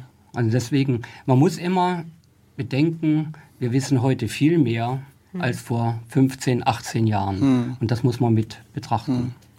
Also vielleicht an der Stelle, ähm, weil also bei den Gesprächen mit, ich sag mal, der normalen Bevölkerung stelle ich immer wieder fest, dass also für die meisten Leute ist ein V-Mann jemand, ein Angestellter des Verfassungsschutzes oder der Polizei, der dann sozusagen in diese Organisation eingeschleust wird und dort arbeitet. Und das, also ich will es an der Stelle auch nochmal klar machen, dass es eben genau nicht der Fall ist, sondern das sind quasi Leute aus der Organisation, die angeworben werden und Geld für Informationen bekommen. Also Ja, und dann kann man sich noch drüber streiten. Also offiziell darf es nie ähm, zu einem Angestelltenverhältnis kommen. Also es darf auch nie so sein, dass der V-Mann äh, monatlich ähm, immer mit einer gewissen Summe rechnen kann, ähm, sondern ähm, offiziell ist es so, er bekommt je nach Informationslieferung und Informationsgehalt bekommt eine Summe von, ich sag mal 50 D-Mark waren es damals, glaube ich, so das Mindeste, bis hin zu ich glaube, anderthalb tausend D-Mark waren das höchste, was bei einem Treffen mal, also was ich bisher mitbekommen habe, ähm, ausgezahlt wurden. Nur die Frage ist natürlich, Tino Brandt als Beispiel von 94 bis 2000 V-Mann des Thüringer Verfassungsschutzes und bekommt in der Zeit 200.000 D-Mark. Ähm, das sind ungefähr 1500 Mark im Monat, grob gerechnet. Das ist, äh, ich, ich, ich rechne es lieber gleich nochmal nach, aber ähm, also sechs Jahre mal zwölf sind 72, 200 durch äh, 72, naja, das sind, haut das ungefähr hin, Ja, oder sind ja. 750? Ich, ich guck's lieber gleich nochmal nach. Aber entscheidend ist, er hat zumindest eine sehr, ähm, in einem gewissen Sinn planbare Summe monatlich bekommen. Und da ist dann natürlich die Frage, macht er das ähm, als Angestellter in Anführungszeichen? Also er bekommt dafür Geld, er rechnet mit dem Geld, er braucht das Geld, er will das Geld. Ähm, oder macht er es ähm, als Verräter, mehr oder weniger? Ähm, und dann natürlich auch die entscheidende Frage, eigentlich sollen V-Personen vom Verfassungsschutz früher oder später auch geführt werden, im Sinne von rausgeführt werden aus der Szene und nicht ähm, etabliert und verfestigt werden in der Szene. Und das, was mit Tino Brandt geschehen ist, ist ja, ist ja genau das Gegenteil. Also rausgeführt aus der Szene wurde er nicht. Aber es wäre ja eigentlich kontraproduktiv, sozusagen aus Sicht des Verfassungsschutzes jemand aus der Szene rauszuführen, weil dann verliere ich meine Informanten. Also dann mache ich mir meine eigene Informationsquelle kaputt. Ich meine, die, der demokratische Ansatz ist natürlich richtig, aber Ja, das, das An, äh, Ansehen ist ein ganz anderes. Sie haben das schon richtig gesagt. Man braucht Informationen. Es darf nur nicht dafür, dazu kommen, was äh, gerade die Katharina König gesagt hat. Es darf keine Alimentierung passieren. Und äh, wenn eine Alimentierung passiert, dann bin ich auf dem besten Weg, dass ich nicht mehr unabhängig bin. Ich sage es jetzt mal so, von der Quelle oder die Quelle auch vom Verfassungsschutz. Und das im Tino Brandt ist ein Beispiel. Es gibt ja viele, da ist das nicht der Fall gewesen. Aber das ist ein ganz gravierender Fall, wo man die also Alimentierung schon unterstellen kann. Äh, inwieweit der äh, dann aus der Szene rausgeführt werden soll oder kann, äh, das ist eine andere Geschichte. Und es wird gerade mal ausgerechnet, 2380 D-Mark und 95 Pfennig. Damals. Pfennige. Ja, das ist natürlich krass. Entschuldigung, das Herr ist, Kellner, das aber ist zu der Zeit eine Alimentierung, Ja. das muss man so sehen. Äh, auch das war ein erheblicher Kritikpunkt an der Stelle, äh, wo man natürlich auch wieder, und da kommen wir immer wieder zurück auf die Fachaufsicht. Es gab keine Richtlinien gegenüber den V-Mann-Führer, wie er damit umzugehen hat, beziehungsweise hat es keinen interessiert. Und diese Fachaufsicht ist das A und O in jedem Dienst. Das ist einfach so, weil man kann sich ja nicht nur auf einen verlassen. Und das hat man hier sträflich vernachlässigt in den 90er Jahren. Ich muss das immer eingrenzen. Nicht, dass wir hier ein Bild zeichnen, als wenn das heute noch so wäre. Das ist heute eine völlig andere Sachlage. Die Akten wären völlig anders geführt, wie damals völlig anders. Die kann man überhaupt nicht mehr vergleichen mit den 90er Jahren. In der Zeit, wo wir jetzt bis 98 ermitteln, äh, ist das nicht vergleichbar. Also ich möchte nicht den Eindruck hier erwecken, als wenn draußen jetzt alle mit einem Schlapphut und Ledermantel rumlaufen. Oh, das wäre ja schön, dann könnte man die ja einfach erkennen. Ne? Ja, das wäre natürlich für die Schlapphüte dann das nächste Problem. Nein, aber ich möchte, möchte nur das äh, Bild nicht so zeichnen. Das darf man nicht machen, weil das äh, wird auch der Sache nicht gerecht werden, was den Verfassungsschutz anbelangt. Aber in der Zeit gab es diese Defizite. Und das ist ja auch ein wesentlicher Punkt unseres Auftrages, Untersuchungsausschusses, äh, wie man zukünftig damit umgeht. Äh, Im Moment wird ja der Herr Schäfer, also der Herr Schäfer beauftragt worden, dieser, ich sag mal, Sonderermittler in Anführungsstriche, vom Innenminister eingesetzt, der jetzt den Verfassungsschutz untersucht, welche Strukturen haben wir, wie ist die Organisation, wie ist die Fachaufsicht und, und, und. Das wird jetzt mal analysiert, damit man auch ein Bild hat, wie war es damals und wie ist es heute.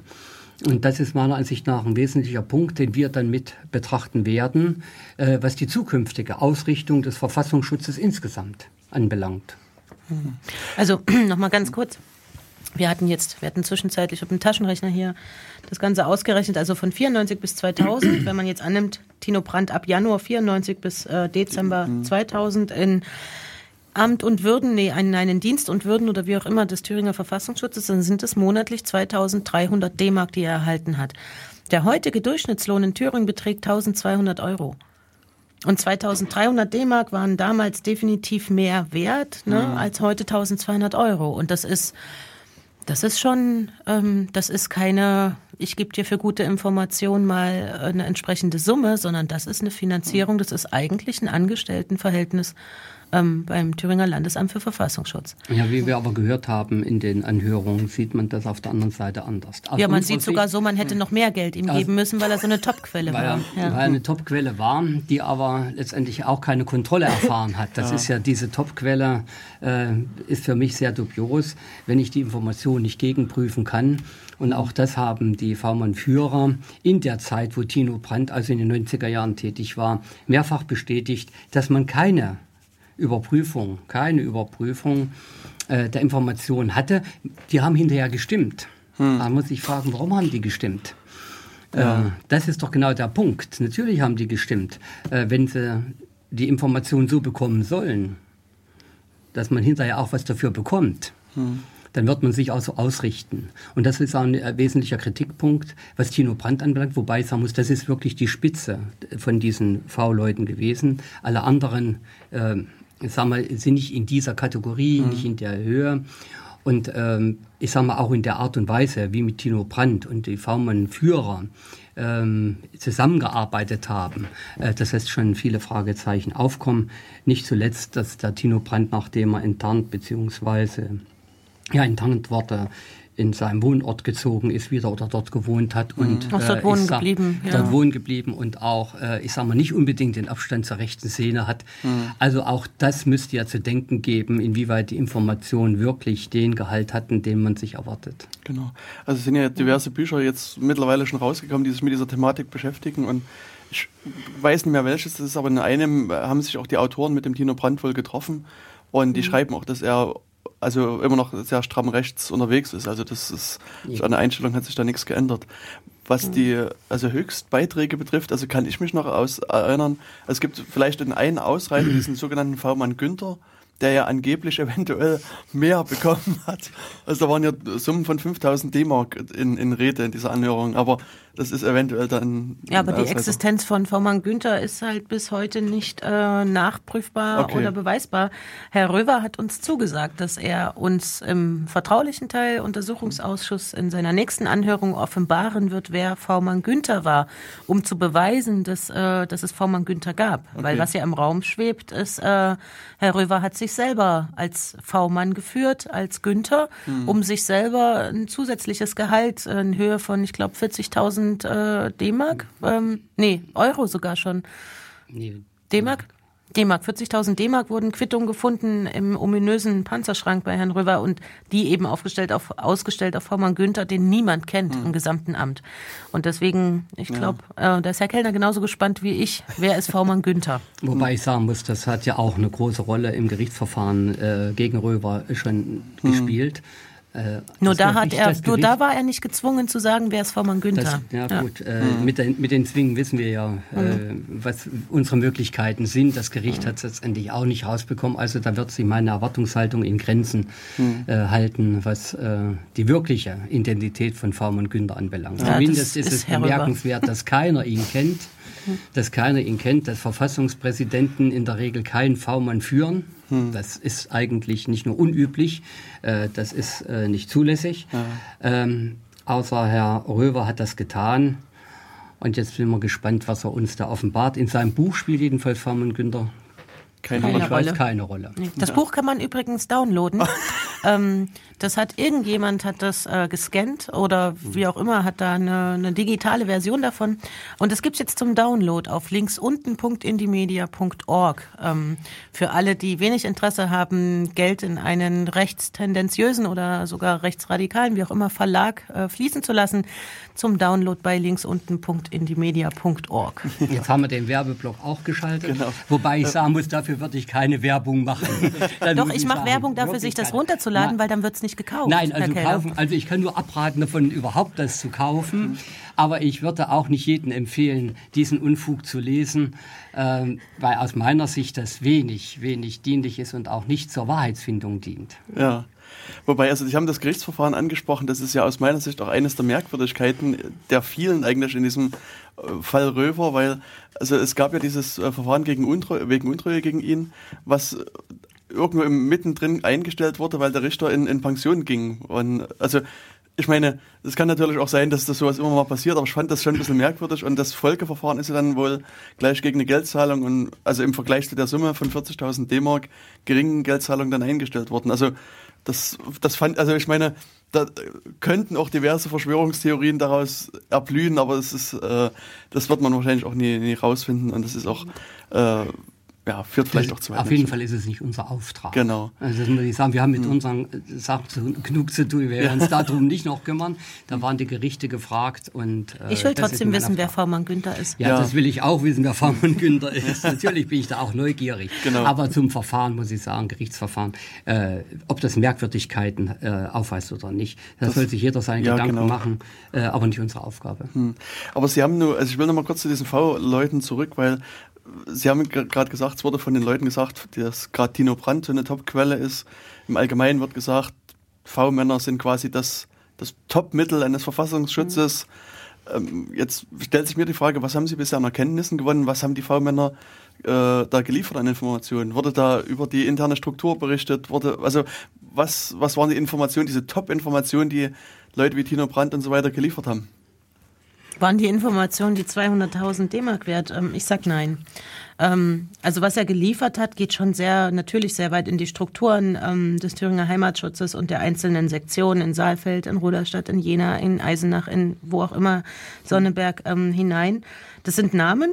Ähm, dann wer nimmt an welchen Treffen des Thüringer Heimatschutzes teil? Was für Veranstaltungen finden nächste Woche statt? Beim Stammtisch des THS, also beispielsweise ein Vortrag ähm, zum, zu, was weiß ich, irgendeinem Thema Rechtsbewegung, den Nationalismus stärken oder, oder, oder. Solche Informationen hat er geliefert.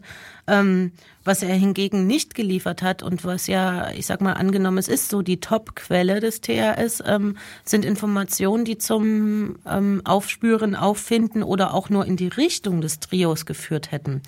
Ähm, da kommt von Tino Brandt ähm, eigentlich gar nichts. Also auch so weit gar nichts, dass er, ich glaube, er hält irgendwann mal den, versucht er dieses Spiel Pogromlied zu besorgen, ähm, das ja zur Unterstützung der drei ähm, von den dreien höchstwahrscheinlich selber gebastelt wurde, so ein antisemitisches Monopoly.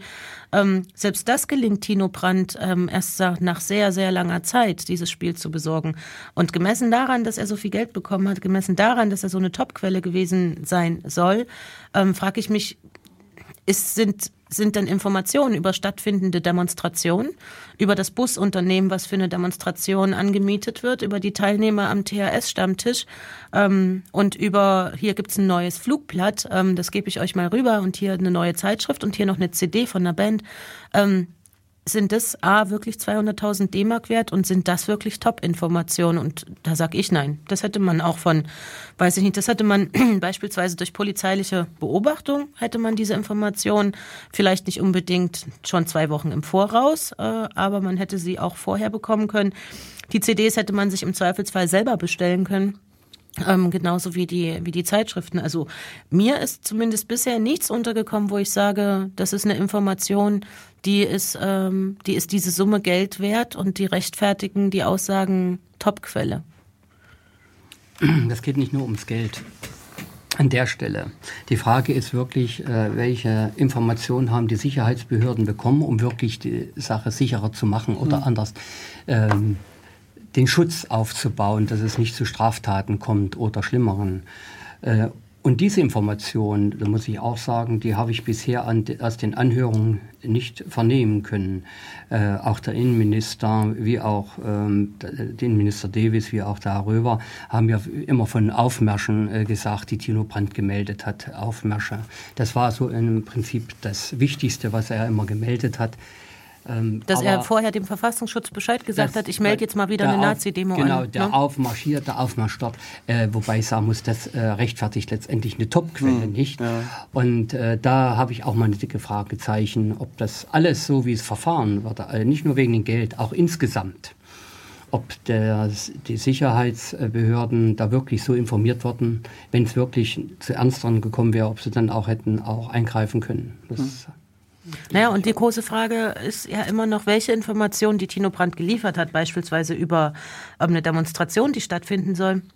Welche davon sind denn an die zuständigen Ermittlungsbehörden, also an die Polizei beispielsweise weitergegeben worden? Und da sagte jetzt wiederum der Staatsschützer ähm, von Saalfeld, also der damals Zuständige und heute ist er auch noch dort beschäftigt, der sagt, der Verfassungsschutz kam regelmäßig zu uns und hat alle Informationen von uns geholt. Was wissen wir über das äh, Vorgehen der Neonazi-Szene in Saalfeld-Rudolstadt.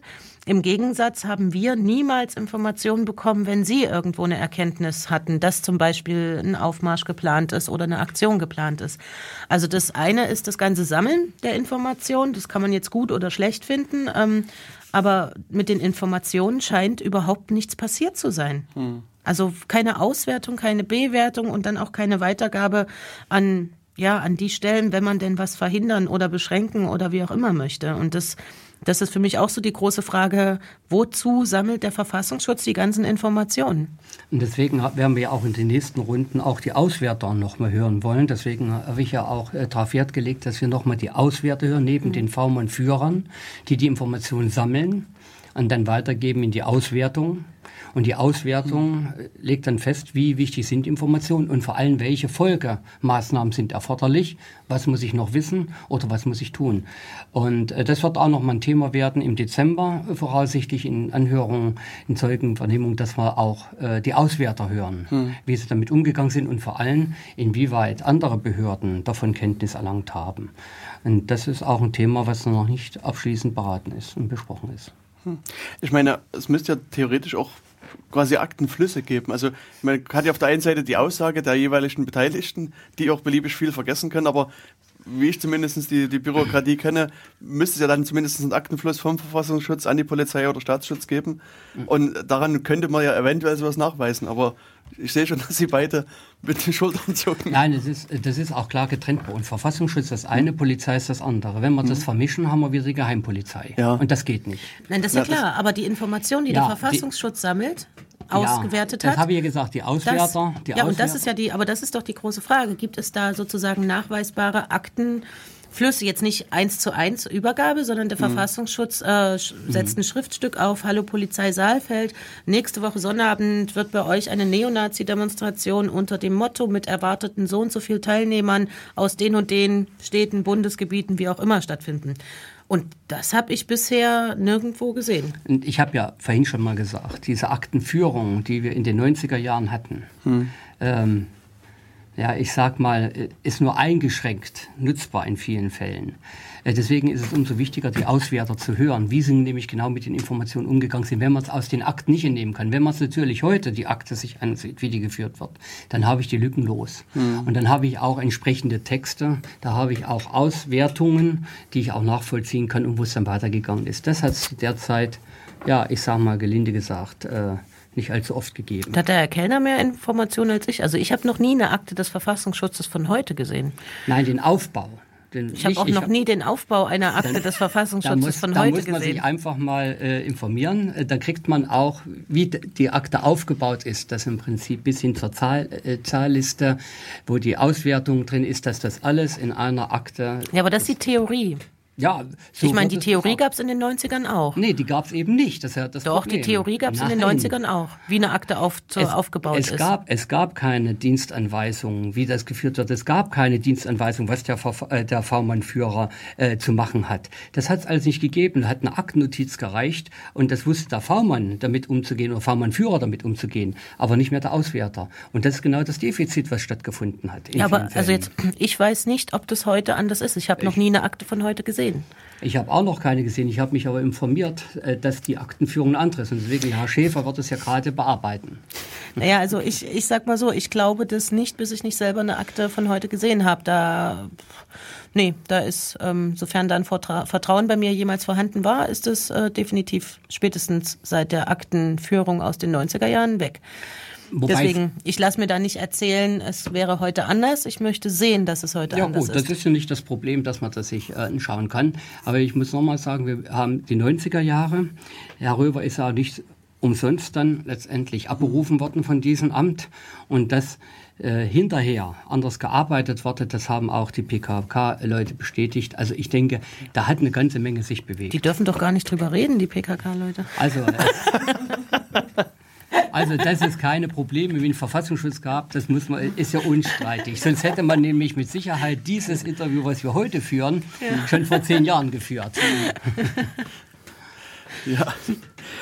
Ich, ähm, der, ja, die Tino Brandt ist ja ein, ein, eine vielfältige Quelle von, also um das, das Ganze vielleicht ein bisschen zu beleuchten. Und, und eine Sache, die äh, ich gerne noch ansprechen will, äh, ist, sind diese Ermittlungsverfahren, die es gegen Tino Brandt angeblich gab, also vermutlich gab, also sie nicken beide schon, also die Rede war von 35 Ermittlungsverfahren, die alle im Sande verlaufen sind.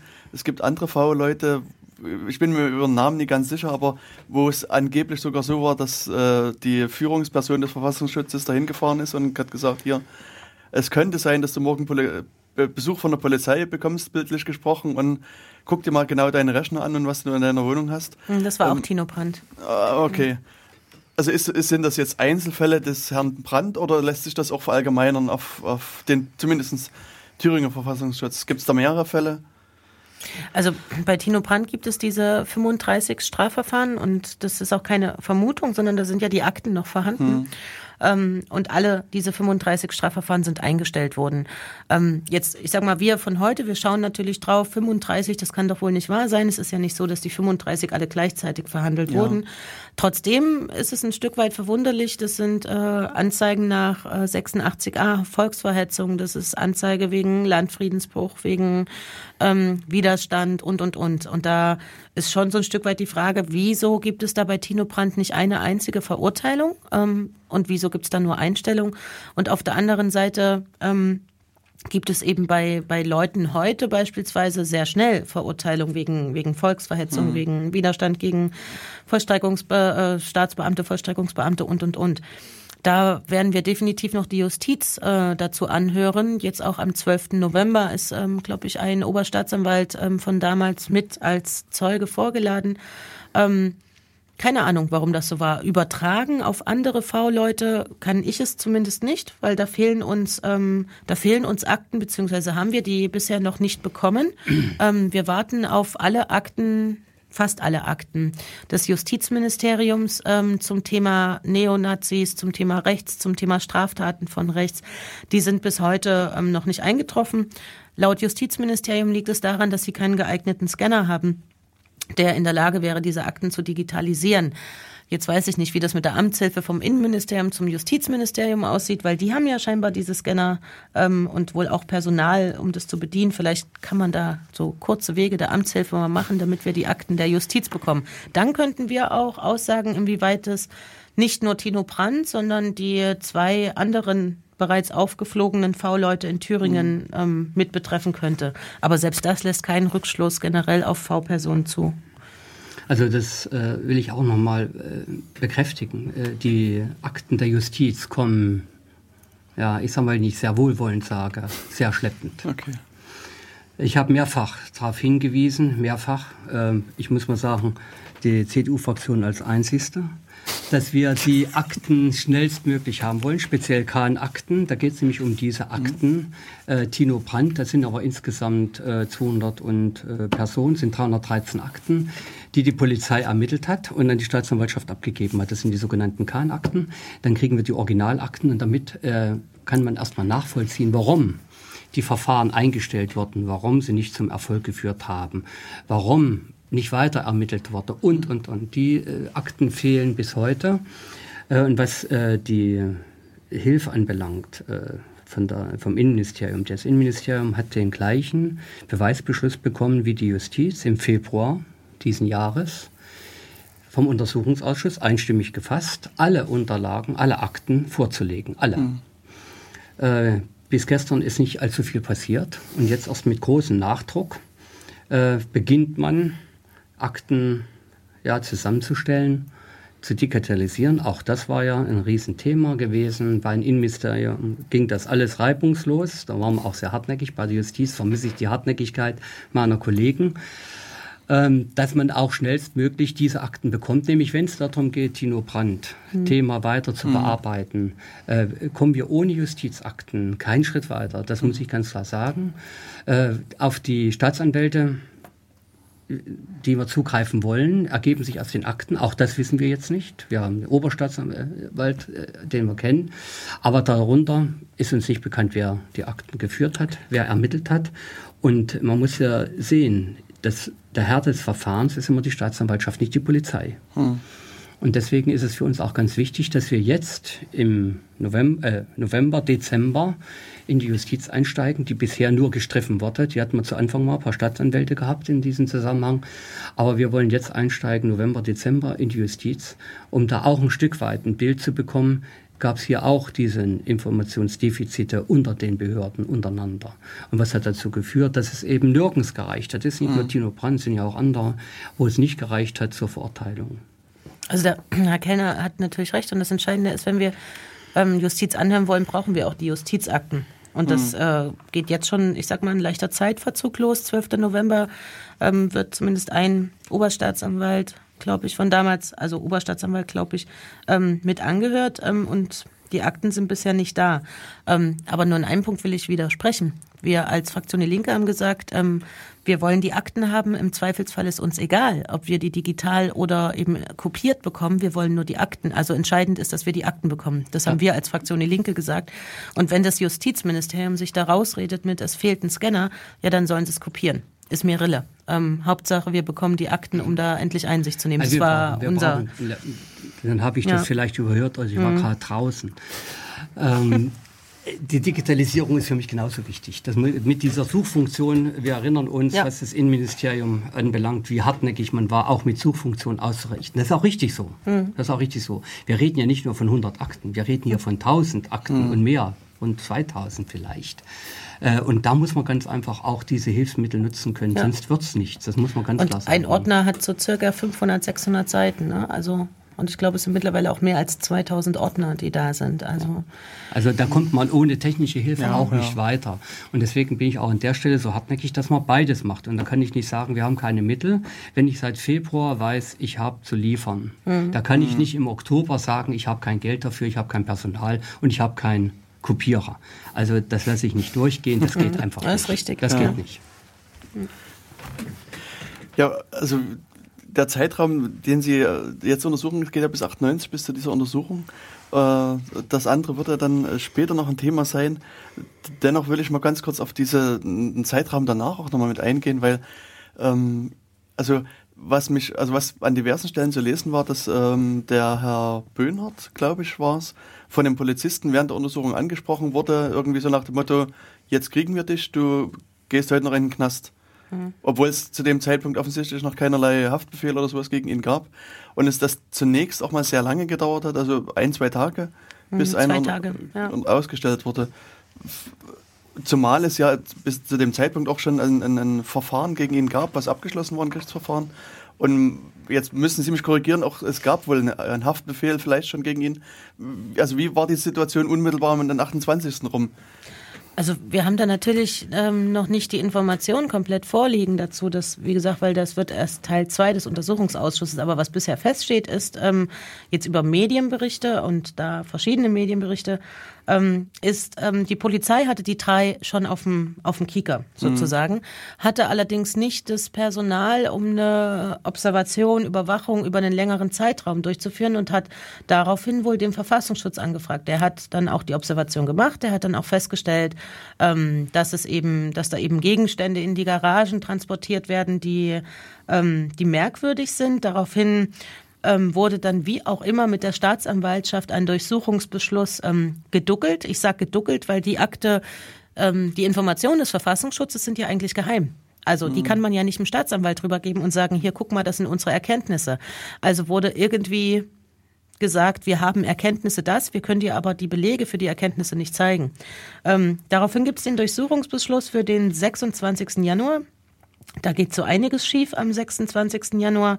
Da geht schief, ähm, dass die, die, äh, ja, die, die Einsatzbehörden nicht darauf eingestellt sind, dass es bei der Beate Zschäpe an der Garage ein weiteres Schloss gibt, ähm, dass sie auch keine eigenen Mittel, ich sage es mal in Form von Brecheisen oder wie auch immer dabei haben, um dieses Schloss aufzubrechen, sondern eben die Feuerwehr ähm, ranrufen und die Feuerwehr braucht eben eine Weile, um zu kommen, weil es ja auch kein Notfall ist.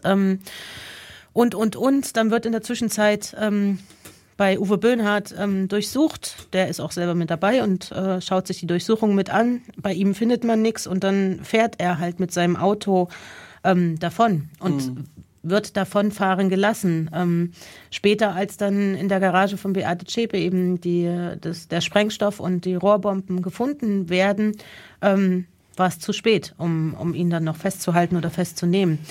Und dann zwei Tage später gibt es den Haftbefehl gegen die drei, was es vorher schon gab. Und es ist richtig, es gibt eine Jugendstrafe, zu der Uwe Böhnhardt ähm, verurteilt wurde. Und diese Jugendstrafe ist seit Dezember 97 rechtskräftig.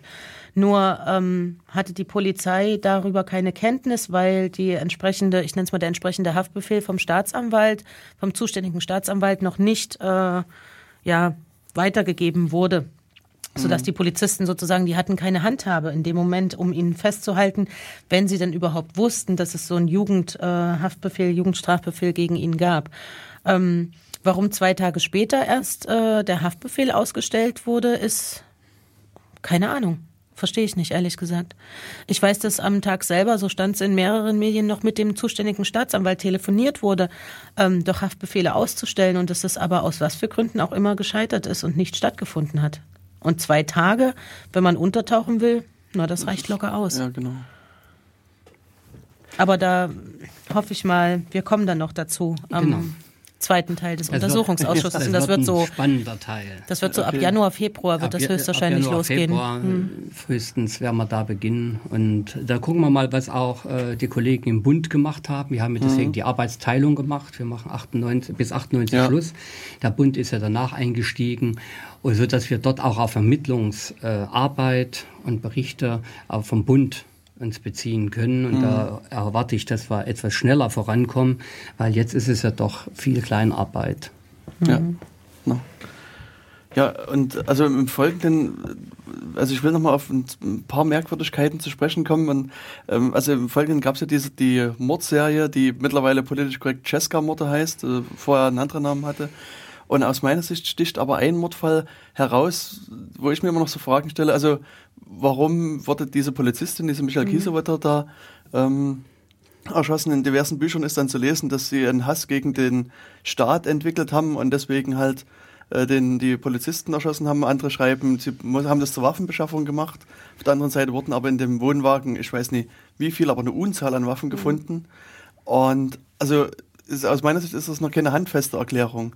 Und was jetzt so nach und nach sich aufrollt, wo ich auch, also wo wieder so man über also diverse Verschl- Verschwörungstheorien zum Erblühen bringen könnte, ist diese Geschichte mit dieser ähm, EWK KKK, also diesen European White Knights of the Ku Klux Klan da, wo angeblich, zumindest war das jetzt zuletzt zu lesen, äh, irgendeiner der zwei Polizisten in Baden-Württemberg, wohl auch der Vorgesetzte der Frau Kiesewetter war und die Frau Kiesewetter ja auch irgendwo hier in Thüringen äh, angestammt war. Also gibt es da irgendwelche Erkenntnisse, die vielleicht auch auf eine Verstrickung von, von rechten Seite hindeuten? Da gibt's, da gibt's einiges. Also jetzt nicht bei, bei Michelle Kiesewetter selber, das nicht, ähm, sondern im, ich nenne es mal im, im beruflichen Umfeld. Ähm, ähm, also als erstes Jahr, sie kommt aus Oberweißbach. Das ist in der Nähe von Saalfeld, liegt das in Saalfelder Höhen. Also fährt man ein Stückchen in die Berge hoch. Ist ein kleines, kleines, na kleines Dörfchen oder wie auch immer, also mit 1000 Einwohnern circa.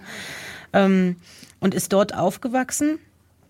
Ähm, ihr Onkel ist äh, Staatsschützer, also ist Polizist und ihr Onkel ist auch jemand, den sie äh, als so so erzählen es Angehörige ähm, und Freunde, den sie als junges Mädchen immer sehr bewundert hat und der auch der Grund ist, warum sie zur Polizei geht. Ähm, sie ist dann später in Baden-Württemberg eingesetzt und ähm, einer ihrer Einsatzführer ist eben Mitglied im Ku Klux Klan. Ähm, Im Ku Klux Klan ist er aber nicht der einzige Polizist, sondern auf dieser 20er-Liste, ähm, die ja veröffentlicht wurde über, also zumindest in Teilen über einige Medien, tauchen insgesamt äh, zwei bisher Polizisten auf und wir haben über den Thüringer Untersuchungsausschuss versucht, dem Bundesuntersuchungsausschuss rüberzugeben, besorgt euch die Akten aus Thüringen bitte nochmal, weil es gibt eben mehr als zwei Polizisten im äh, Ku Klux Klan. Und da ist, ich sag mal, es gibt bisher keinerlei äh, konkretere Indizien oder Belege oder Beweise, warum Michelle Kiesewetter sterben musste. Nur, ähm, klar, auf der einen Seite dieser, der Hass gegen den Staat, das grundsätzlich zu unterstellen, aber das reicht mir persönlich nicht aus, ähm, warum sie Und warum sind die beiden gerade an dem Tag, wo sie einen, ich nenne es mal, sich ja freiwillig zum Dienst meldet, für einen Einsatz meldet, warum sind die zwei an dem Tag gerade da vor Ort? Warum, ähm, woher, woher wissen die das im Zweifelsfall? Oder alternativ, was haben sie denn in Wirklichkeit dort gewollt und dort gemacht?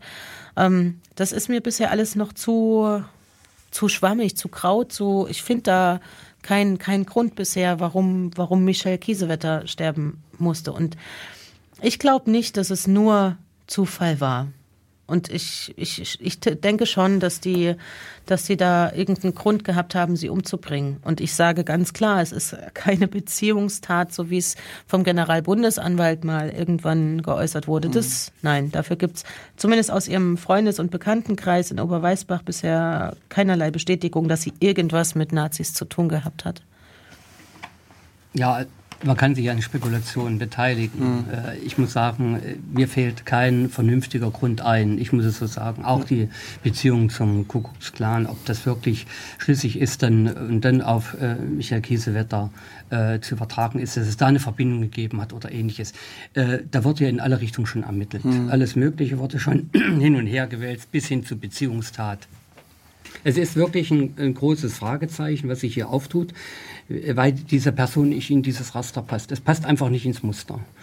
Und äh, ich weiß es nicht. Und ich werde auch mich nicht an Spekulationen beteiligen, was es sein könnte, weil das bringt uns. Ja, aber das, das ist, das ist die Polizisten, die Einsatzleiter von ihrem Ku Klux Klan und damit in der rassistischen Organisation waren. Das ist keine Spekulation. Nein, und wenn ich wir, jetzt von dem Mord an ja, ja, aber wenn man jetzt den Rassismus, ähm, das ist ja der Grund, Grundzug ähm, der neuen Morde ne, von, von NSU, ähm, mindestens den findet man im Ku Klux Klan und damit eben beim Einsatzleiter von Michel Kiesewetter wieder. Sind waren- Indizien? Aber, Sind noch keine ja, Belege. Nein, nein, wir waren ja bei Michael Kiesewetter. Wir waren nicht bei den anderen äh, Morden. Äh, wir waren bei Kiesewetter. Und da muss ich sagen, da fehlt mir wirklich auch äh, die Zusammenhänge. Ich kann die jetzt im Moment überhaupt nicht einordnen, weil sie nicht reinpasst. Jetzt kann man natürlich sagen, das wird ja auch gerade eben gesagt, dass auch der Hass auf den Staat, man sich ein, ein Zeichen setzen wollte, die Polizei anzugreifen. Äh, das ist meiner Ansicht nach nicht schlüssig genug. Das hätte man anders machen können. Und äh, deswegen ist das wirklich ein großes Rätsel, was da wirklich passiert ist. Ich hoffe, wir bekommen es raus. Äh, vielleicht, vielleicht kann ja Frau Zschäpe irgendwas dazu sagen. Na, eigentlich wäre es, eigentlich müsste in Baden-Württemberg ein Untersuchungsausschuss eingesetzt werden, ne? Weil ich sag mal, unser, unser Untersuchungsauftrag erfasst ähm, das nicht mit. Nein. Also wir in Thüringen werden da definitiv nicht ähm, ermitteln oder versuchen aufzuklären. Der Bundesuntersuchungsausschuss beendet seine Arbeit im Februar. Die werden ähm, da nicht mehr die Zeitchancen haben, um das zu machen. Bayern kümmert sich um Bayern, Sachsen kümmert sich um Sachsen. Eigentlich müsste es in Baden-Württemberg einen Untersuchungsausschuss geben, der versucht, den Mord an Michel Kiesewetter aufzuklären. Ja gut, das müssen aber die Kollegen in Baden-Württemberg entscheiden. Na, Sie haben da ja ein bisschen Einfluss vielleicht, jetzt Herr nicht Kellner. mehr. Jetzt nicht mehr. Den Einfluss haben Sie jetzt mehr. Nee. Weil, doch, Wir können's ja beide versuchen. Wir wissen doch, wer jetzt die Mehrheit aber hat wir- in Baden-Württemberg. Ja, ähm, ich glaube, da gehören wir beide nicht so ganz hin. Aber wir können es ja beide versuchen. Ähm, Also wenn wir es wenn wir's gewesen wären noch oder wenn wir noch in Baden-Württemberg dran wären, hätten wir uns schon eingesetzt, sage ich jetzt. Mhm. okay, Wir glauben aber, das mal. Aber äh, das, mal, das ist Gegenteil eine können. Spekulation und an Spekulation beteilige ich mich nicht. Sie haben relativ am Anfang gesagt, dass das, der Untersuchungsausschuss so die schärfste Waffe des Parlaments ist. Ja, Katharina hat gerade gesagt, der Bundesuntersuchungsausschuss geht im Februar zu Ende, der Thüringer wird noch eine Weile weiterlaufen. Aber was ist denn von diesem Schwert dann am Ende zu erwarten? Wel, welche, also bildlich gesprochen, Köpfe werden dann abgeschlagen oder wa- äh, was? was? Das ist, das, nein, halt, das ist nicht unser, das ist nicht unser Auftrag. Ja, ja, äh, Trophäen sammeln ist nicht unser Ja, Auftrag. Das äh, ma- mag der ein oder andere Wir so sammeln sehen. V-Leute. Der, das mag der ein oder andere so sehen. Ich sehe das nicht. Da wird mal schnell der Kopf des Ministers gefordert. Äh, da beteilige ich mich nicht dran, weil es uns auch nichts bringt. Äh, natürlich äh, müssen wir einen Abschlussbericht machen. Und ich hoffe, dass wir dann auch Impulse geben für die Zukunft. Das ist ja unser Auftrag. Wir ermitteln, was ist schiefgelaufen und daraus wollen wir letztendlich äh, die Schlüsse ziehen und zukünftig das besser machen. Äh, dazu gehört der gesamte Verfassungsschutz, da gehört aber auch die Behörden insgesamt, Justiz, äh, LKA, alle zusammen. Äh, das wird betrachtet und das erwarte ich, dass man dann äh, die sch richtigen Schlüsse zieht. Vielleicht wird auch das eine oder andere Gesetz dadurch geändert, was wir rausbekommen, was sich vielleicht ergeben hat. Ähm, aber es wird nicht so sein, dass irgendwelche politischen Köpfe rollen, wobei ich sagen muss, die in politischer Verantwortung waren zu der Zeit, wo das passiert ist. Wir reden von 98, danach sind sie nach Sachsen. Da müssen die Sachsen äh, das Problem ein Stück weit mehr in Fokus nehmen. Äh, mit Thüringer Beteiligung, das ging ja so ein bisschen übergreifend, das ist auch noch nicht ganz so äh, schlüssig. Aber da muss ich sagen, die in politischer Verantwortung waren, äh, die gibt's ja nicht mehr. Jedenfalls stehen sie nicht mehr in politischer Verantwortung. Und damit kann man sie auch schlecht zur Rechenschaft ziehen an der Stelle. Aber wir können daraus lernen und das ist eigentlich unser Ziel. Und deswegen haben wir den Untersuchungsausschuss auch gemacht. Ja, das daraus lernen ist, glaube ich, das äh, beste Ergebnis, was, was kommen wird vom Untersuchungsausschuss. Ähm, die Hoffnung, die äh, am Anfang viele, vielleicht auch wir alle hatten, dass durch die Untersuchungsausschüsse eine wirkliche Aufklärung stattfindet, warum und wieso und wer hat wann und wie, ähm, das wird, das wird nicht stattfinden. Ähm, und das hat gar nichts damit zu tun, dass die Untersuchungsausschüsse nicht gut genug arbeiten, sondern das hat was damit zu tun, dass es aus den Akten einfach nicht hervorgeht. Und unser, und, und genauso aus den Anhörungen, die wir haben, ähm, bekommen wir immer nur Stückelteile. Ähm, was uns aber fehlt, ähm, ist sozusagen die, wenn man so will, sind es die Aussagen des nationalsozialistischen Untergrunds selber. Ähm, der Verfassungsschutz, die Polizei und, und, und. Wir können nach, wir können nachweisen, an der und der Stelle sind Fehler passiert, aber wir können nicht ergründen, aus welchen Gründen musste wer ähm, in München, in Rostock, ähm, wo auch immer sterben. Das ist, äh, das zieht, entzieht sich sozusagen unseren Möglichkeiten, da heranzukommen. Das wäre die einzige Variante, wäre Frau Zschäpe ähm, würde dazu reden. Das wird sie aber nicht machen. Was ähm, Wenn Frau Marx sie noch mal vorlegt. das, äh, das wird sie nicht machen. Ähm, definitiv nicht. Das wäre auch, ähm, Frau Marx hat gesagt, sie muss, wenn sie kommt. sie muss nicht. Und Aussagen.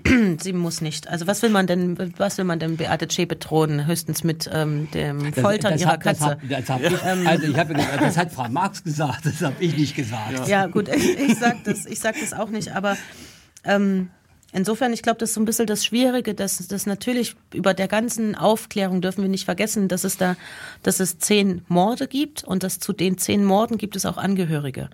Ähm, und das gerät so ein bisschen in den Hintergrund bei, bei der ganzen Aufklärung und bei den ganzen Ermittlungen, die da zurzeit angestellt werden. Ähm, die Familien, die damals ja selber mit beschuldigt wurden, dass sie mehr oder weniger ihre, ihre Eltern, ihre Brüder, ihre Söhne ähm, selber mit dran schuld sind für den Mord, weil sie in angeblichen organisierten Kriminalitätsstrukturen drin gesteckt hätten und, und, und. Bei denen gibt's glaube ich, bis heute nicht wirklich eine Entschuldigung. Also jedenfalls nicht. Ähm, es gibt die eine große öffentliche offizielle, aber dieses, dass auch mal Ermittlungsbehörden, die Verantwortlichen, vielleicht mal hingehen. Beispielsweise, ähm, dass sich, dass, dass, dass sich entschuldigt wird für das Leid, ähm, was ihnen zugefügt wurde. Ähm, also ich habe gestern ein sehr bewegendes Interview mit ähm, dem Vater eines der Ermordeten in der Zeit gelesen und das da denke ich mir schon, meine Güte, was haben wir eigentlich als Gesellschaft aus dem Ganzen gelernt? Und was müssten wir eigentlich daraus lernen? Und das ist bis heute ein bisschen sehr wenig. Also ich sage mal, der Innenminister hat sich mehrfach entschuldigt, auch im äh, Parlament, auch die Ministerpräsidentin hat sich entschuldigt äh, bei den Opfern. Also das hat man schon gemacht. Also Ja, ich glaube halt, ich glaube halt, das ist die. Ja, aber schon. Herr Kellner, das, ich will dem nichts nehmen. Und das habe ich auch gehört und das fand ich, die Worte fand ich von beiden, fand ich von beiden in Ordnung, wirklich in Ordnung. Aber ich glaube, das Entscheidende ist, dass, dass auch mal jemand zu den Familien hingeht. Das weiß ich nicht, ob das passiert ist. Aber ich will mal zurückkommen, nochmal was Aufklärung anbelangt. Wir sind keine Aufklärer, wir sind keine Staatsanwaltschaft, wir sind kein LKA. Äh, Wir haben einen politischen Auftrag. Wir haben einen politischen Auftrag, das politisch auch zu werten zum Schluss. Was hat die Politik an der Stelle nicht beachtet? Wieso konnten die Behörden in der Art und Weise arbeiten, ohne dass das Parlament das mitbekommen hat? Ob das die Ausschüsse sind, Innenausschuss, Justizausschuss oder PKK ist. Und das ist ja unsere Aufgabe, zu ermitteln, was ist da schiefgelaufen aus politischer Sicht. Weil sonst muss ich sagen, äh, sind wir Staatsanwälte und sind wir nicht. Weder von der Ausbildung noch ist es unser Auftrag. Wir haben einen klaren Auftrag, die, ich sag mal, was habe ich vorhin gesagt, die Verfehlung und die Behörden, das Behördenhandeln zu untersuchen. Warum haben die Behörden so oder so gehandelt? Warum haben sie sich kommuniziert? Was hat letztendlich die Führung gemacht? Was hat der Präsident gemacht? Was haben die Abteilungsleiter gemacht? Wo war die Kontrolle? Wo war die Fachaufsicht und so weiter? Das ist unsere Aufgabe. Und darauf sollte man sich auch beziehen. Wir können keine Morde aufklären. Da haben wir weder die Möglichkeit, noch ist es unser Auftrag. Wir sind klar gebunden an den Auftrag, den das Parlament uns gegeben hat. Gut, und insofern, das ist richtig, hat Herr Kellner recht, ausgehend vom Untersuchungsauftrag haben wir definitiv Chancen, ähm, dass sich ähm, anschließend an den Untersuchungsausschuss in Thüringen dann auch was ändert. Und es, es beginnt ja jetzt auch schon, dass, ähm, ich sag mal, was äh, Ausbildung bei Polizisten, dass zum Beispiel verstärkt versucht wird, ähm, eine Sensibilisierung in Bezug auf rassistisches Verhalten, ähm, Einstellungen gemacht, ähm, ja. und so weiter mit, mit aufzunehmen in den Unterrichtsplan, in den Lehrplan. Da ist Thüringen auch definitiv, ich sag mal, schneller lernend als andere Bundesländer. Und ähm, jetzt nur eins, der Innenminister in Thüringen ist ja CDU-Innenminister. Ähm, also ich, ich fordere nicht seinen Rücktritt momentan, sondern kann das auch für die Fraktion Die Linke sagen. Wir, wir stärken ihn in seiner Position und in dem, was er da gerade macht, weil ohne dieses transparente Vorgehen, ungeschwärzte Akten, komplett alle Akten ohne eine Vorauswahl, ähm, hätten wir als Untersuchungsausschuss in Thüringen definitiv auch nicht die Chancen ähm, in Bezug auf Aufklärung für den Bereich, für den wir zuständig sind. Ähm, ja. Ähm, Entschuldigung. Ähm, also, eine letzte Frage, die ich gerne noch loswerden wollte. äh, Es äh, hat sich bei mir ergeben mit so Beschäftigung der Verfassungsgeschichte in Sachsen. Und zwar sehr hochinteressantes Gebiet. Ähm, also in Sachsen gab es äh, Das ist vermintes Gebiet. also es gab so an Anfang der 90er Jahre in, in Sachsen die sogenannten Gorische Entwürfe, die eben zu einer Landesverfassung des Freistaates führen sollten. Und ähm, also Sachsen ist eines der Länder, also der östlichen Bundesländer, der, die sehr viel von diesem, sagen wir mal, ähm, Wendegedanken auch mit versucht haben, in die Verfassung einfließen zu lassen. Und in diesen gorischen Entwürfen damals sollte ein Verbot des Verfassungsschutzes mit festgehalten werden. Und also man hat sich dann in, im Laufe der Verhandlungen darauf geeinigt, dass äh, man eine abgeschwächte Form da äh, in die Verfassung mit reinschreibt. Also ähm, jetzt gibt es natürlich, würde jetzt naheliegen, auch hier in Thüringen sowas zu fordern. Bei der, bei den vermutlichen Fehlleistungen, die wir hier besprochen haben, liegt das ja auf der Hand. Wie ist da Ihre Position dazu? Halten Sie für sowas für sinnvoll? Sollte man sowas machen oder ähm, ist das nicht zielführend? Na jetzt also gar nicht nur NSU ähm, als Grundlage, ähm, sondern generell, also wir haben das im Parteiprogramm ähm, drinstehen, die Abschaffung aller Geheimdienste. Und ähm, ich kann das, ich kann das für mich so vertreten und erklären. Für mich ist ein Geheimdienst ein Widerspruch ähm, zur Demokratie.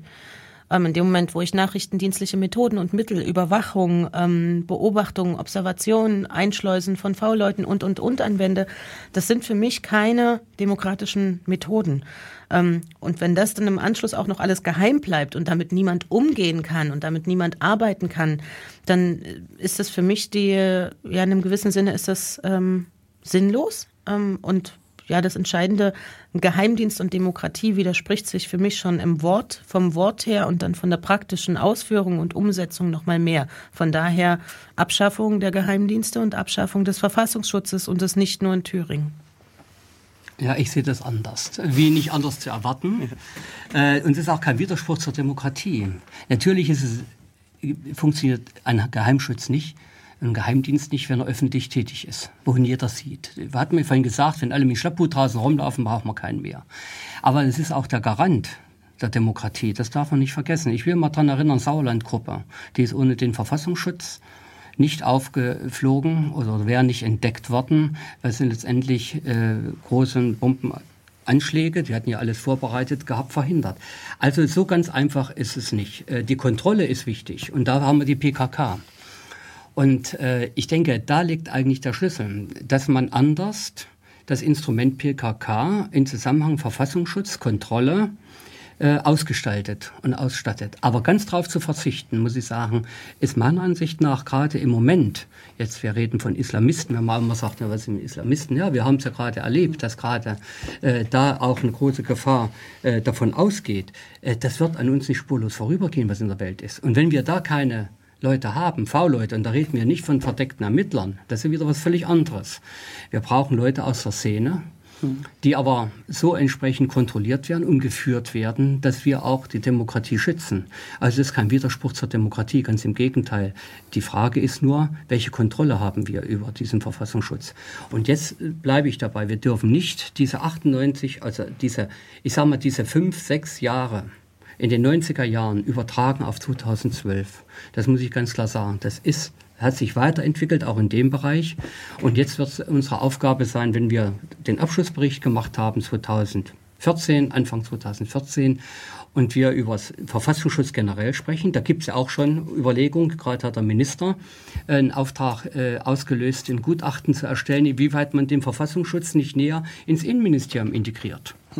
Also wie in Sachsen-Anhalt zum Beispiel. Ja, es gibt acht Bundesländer haben ausgelagert, acht Bundesländer haben ihn äh, eingelagert. Aber in- was ist der in- faktische Unterschied? Nicht, Ich sage das, eigentlich kommen beide gut zurecht. Aber in, aus Thüringer Sicht, muss ich sagen, hat man eine, ich sag mal, eine nähere Kontrolle oder eine intensivere Kontrolle, die erwarte ich davon, weil nämlich die Fachaufsicht das A und O ist beim Verfassungsschutz. Ja, gut, aber, an der Stelle aber es gibt faktisch keinen Unterschied, wenn man den Verfassungsschutz ins Innenministerium eingliedert oder angliedert. Ähm, es gibt weiterhin die Methodik, es gibt Ja, weiterhin natürlich. das Vorgehen. Also es ist, ist eigentlich ist es nur eine formale Änderung, aber keinerlei inhaltliche Änderung oder Begrenzung. Das Also ist, Geheimdienst wird immer geheim arbeiten, im Verborgenen. und das ist ein Widerspruch zur Demokratie. Nein, das ist kein. Widerspruch, das ist auch ein Schutz der Demokratie, wenn man es auch nicht gern hört. Es ist aber so, es ist auch ein Schutz der Demokratie. Der Verfassungsschutz bedient sich zu 80 Prozent ähm, aus öffentlichen Quellen, öffentlich verfügbaren Quellen. Einzig und allein 20 Prozent sind Informationen, die sich durch dieses sogenannte V-Leute-System akquirieren. Und da sag ich, okay, wenn jetzt im Zweifelsfall ne, die CDU, die Mehrheit, ähm, wie auch immer, die werden sich ja nicht darauf einlassen, einen Verfassungsschutz abzuschaffen. das hat mit Aber CDU dann nichts zu tun. Ne, Doch, CDU Nein. wird sich nicht darauf einlassen, SPD wird sich nicht darauf einlassen, FDP wird sich Aber nicht da darauf gibt es einlassen. auch Gründe. Da Ähm, ja, ja, aber jetzt mal unabhängig von den Gründen, dann könnte man doch wenigstens sagen, ähm, wir nehmen dem Verfassungsschutz 80 Prozent seiner Mittel und stellen diese 80 Prozent Bildung, Aufklärung, Strukturen, zivilgesellschaftlichen Initiativen, Mobit und, und, und zur Verfügung, die meistens zumindest was den Informationsgehalt angeht, viel besser und effektiver arbeiten, als es der Verfassungsschutz macht. Und jetzt aktuelles Beispiel aus Thüringen von heute. Der Verfassungsschutz Thüringen listet für Thüringen weniger Neonazi-Konzerte auf, als es Mobit macht. Da frage ich mich, hallo Verfassungsschutz, ihr habt Quellen, ihr habt V-Leute, ihr habt Leute, die bei den Konzerten mit dabei sind, ähm, aber ihr bekommt nicht alle Neonazi-Konzerte zusammen, die in Thüringen stattfinden. Mobit bedient sich einzig und allein öffentlich verfügbarer Quellen, ist also sozusagen viel besser in der Lage, diese Quellen auszuwerten und erreicht am Ende die höhere Anzahl von Neonazi-Konzerten, die auch wirklich stattgefunden haben. Ja, dann nehmen wir doch wenigstens diese 80 Prozent Mittel weg und stellen die solchen Initiativen zur Verfügung, damit die eine sinnvolle Arbeit damit machen. Das machen sie definitiv. Also es gibt nicht nur Rechtsextremisten. Das muss man mal unterstreichen. Der Verfassungsschutz ist nicht eine Institution, die nur nach rechts guckt, sondern das ganze Spektrum betrachtet. Da Ja, gehören das die weiß ich. Sie dazu, haben ja auch versucht, äh, da gehört links ne? dazu, da gehört rechts dazu, da gehören die Ja. Islamisten dazu und alle anderen Und die Mitte-Extremisten nicht vergessen. Da gibt es da gibt's äh, alle, jede Menge Strömungen. Und äh, man darf den Verfassungsschutz nicht auf eins reduzieren. Da tut man den Verfassungsschutz unrecht. Und wenn man jetzt sagt, äh, einfach mal gestrichen 80 Prozent der Mittel weg, weil die anderen machen das schon, äh, dann muss ich sagen, das ist zu kurz gesprungen. Weil die Gesellschaft ist eben nicht nur rechtsextrem. Da gibt es eben viele Bereiche. Ja, da gibt's die vor allem die fremdenfeindlichen Einstellungen. Da haben wir in Thüringen 56 Prozent der Thüringer, die diese Einstellung haben. Also- Mobit, das hat äh, nicht Mobit, das hat der Thüringen-Monitor, der im Auftrag der Landesregierung Also- erstellt wurde, hervorgebracht. Und da frage ich mich, was und wie und inwieweit nimmt der Verfassungsschutz das zur Kenntnis? Und sieht, sieht, dass sozusagen die Mitte der Gesellschaft den Resonanzboden darstellt für Neonazis. Also 56 Prozent der Bevölkerung ist mit Sicherheit nicht fremdenfeindlich.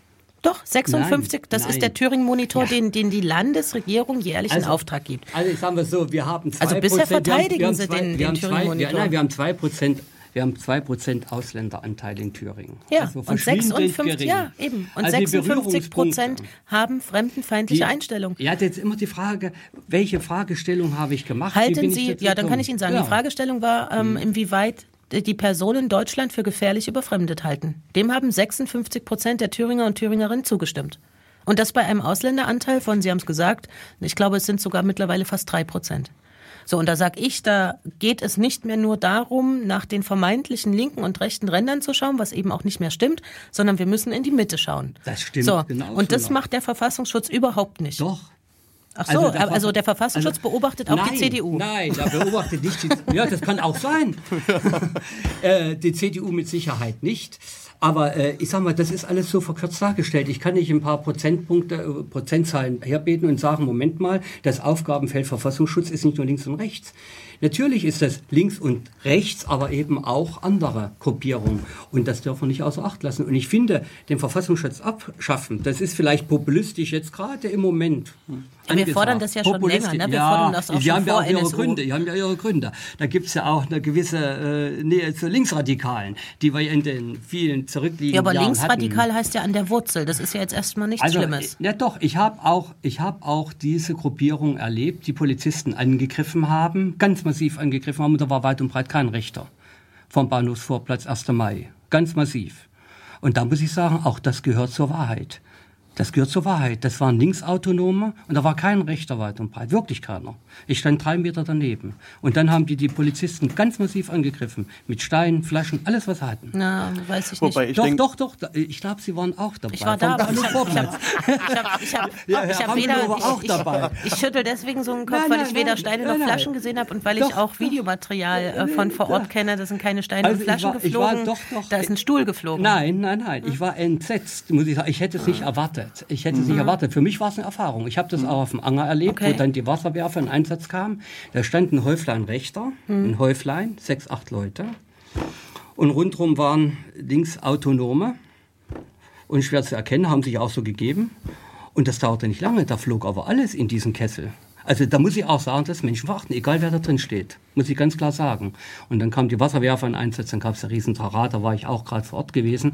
Also ich sage mal, man muss wirklich, was extrem ist und was radikal ist, gehört einfach eingedämmt. Egal welche Couleur, links, rechts oder äh, von den Islamisten. Aber jetzt bräuchte man. Herr Kellner, jetzt bräuchte Ist man, glaube ich, noch mal zwei Stunden, um uns generell über die Extremismustheorie und die Totalitarismustheorie und ähnliches mehr zu unterhalten, weil ich stimme Ihnen da, Ideologie. ich stimme Ihnen da in dieser Form überhaupt nicht zu, weil es für mich eine Gleichsetzung beinhaltet. Ähm, Für mich die, ist Gewalt gleich. Nein, für mich rechts. ist nein, für mich gibt es einen Unterschied, einen ganz markanten Unterschied, ob sich Gewalt gegen Menschen oder ob sich Gewalt gegen Sachen richtet. Damit sage ich noch nicht, dass ähm, irgendwas äh, super gut oder wie auch immer wäre, aber das ist für mich ein Unterschied.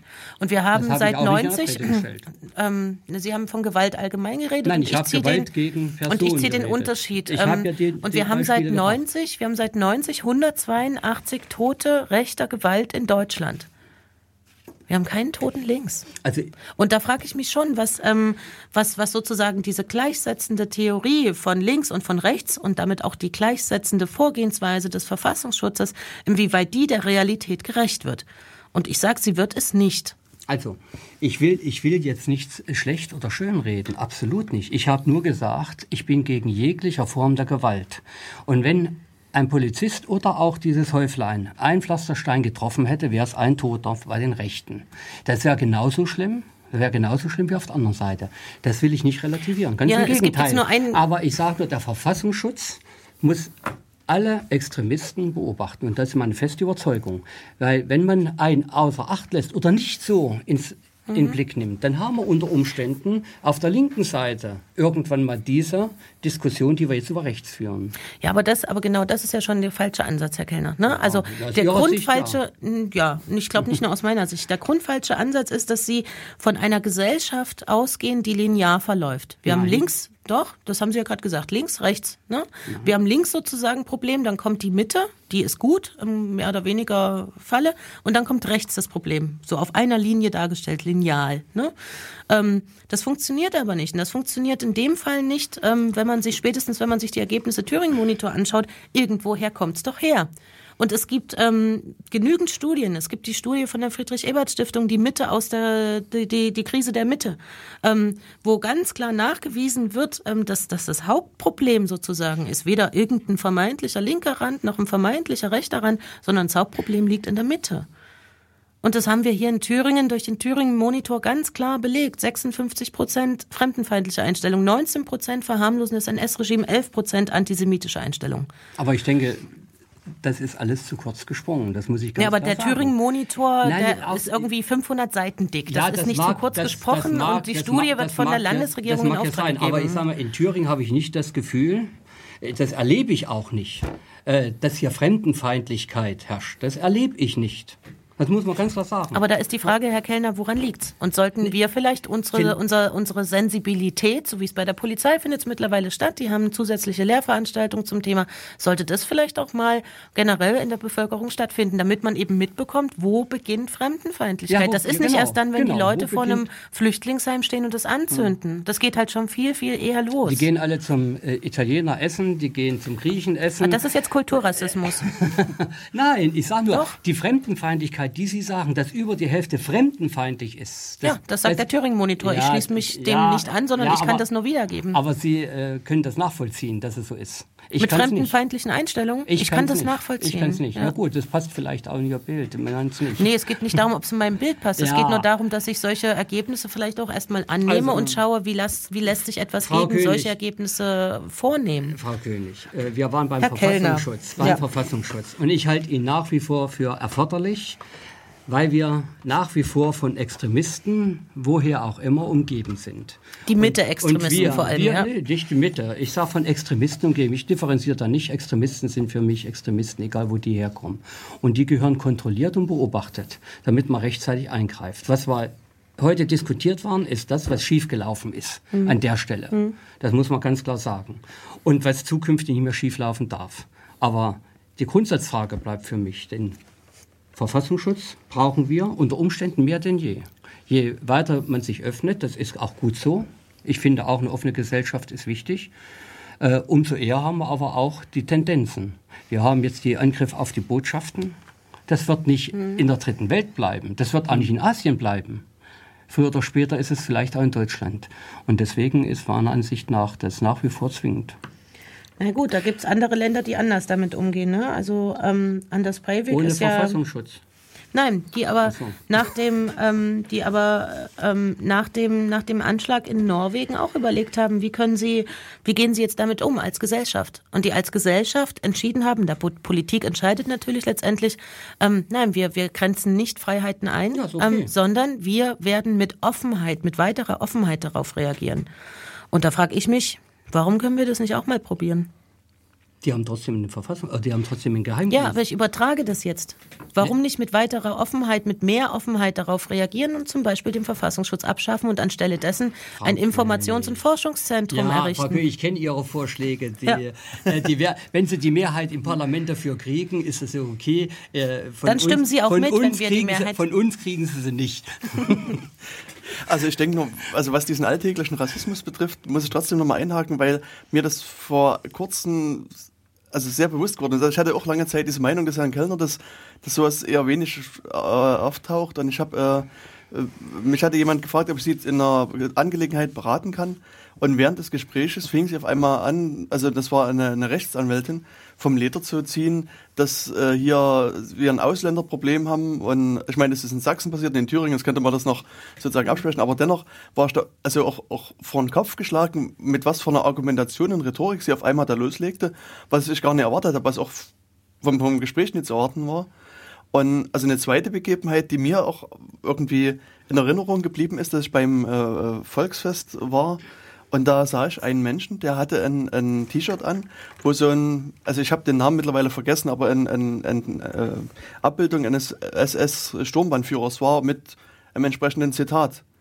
Und also da war ich auch, also in dem Moment schockiert, habe auch lange überlegt, was ich, also wie ich persönlich damit umgehe, spreche ich den an, mache ich irgendwas, aber ich sag mal, rein von der Statur war das eine Person, die äh, ich nie unbedingt darauf ansprechen wollte, weil ich da auch erwartet habe, dass das man sich nicht auf eine mündliche Ar- äh, Argumentation da zurückziehen kann. Und das war auch, also ich habe mich dann später mit Leuten aus dem Ort unterhalten und das war eine angesehene Person in dem Ort. Also das war auch, also wenn da wenn es zum Konflikt gekommen wäre, bin ich mir sicher, dass ich sozusagen die fremde Person, die aus der Stadt kommt, sozusagen eher der Schuldige gewesen wäre. Und das sind auch so eine Sachen, die, also der trägt seine Anschauung durchaus offen in, in die Welt hinein und das, da spricht noch niemand drauf an. Insofern kann es da schon so eine Art versteckten Rassismus geben. Also das, ob die Zahlen nicht stimmen, das, da kann ich nicht sagen, aber ich meine, wenn es eine offizielle Untersuchung ist. Naja, und Ähm. den Turing Monitor ist von der Friedrich-Schiller-Universität in Auftrag gegeben von der Landesregierung. Den kann man sich auch, ähm, den kann man sich auch im Internet runterladen. Also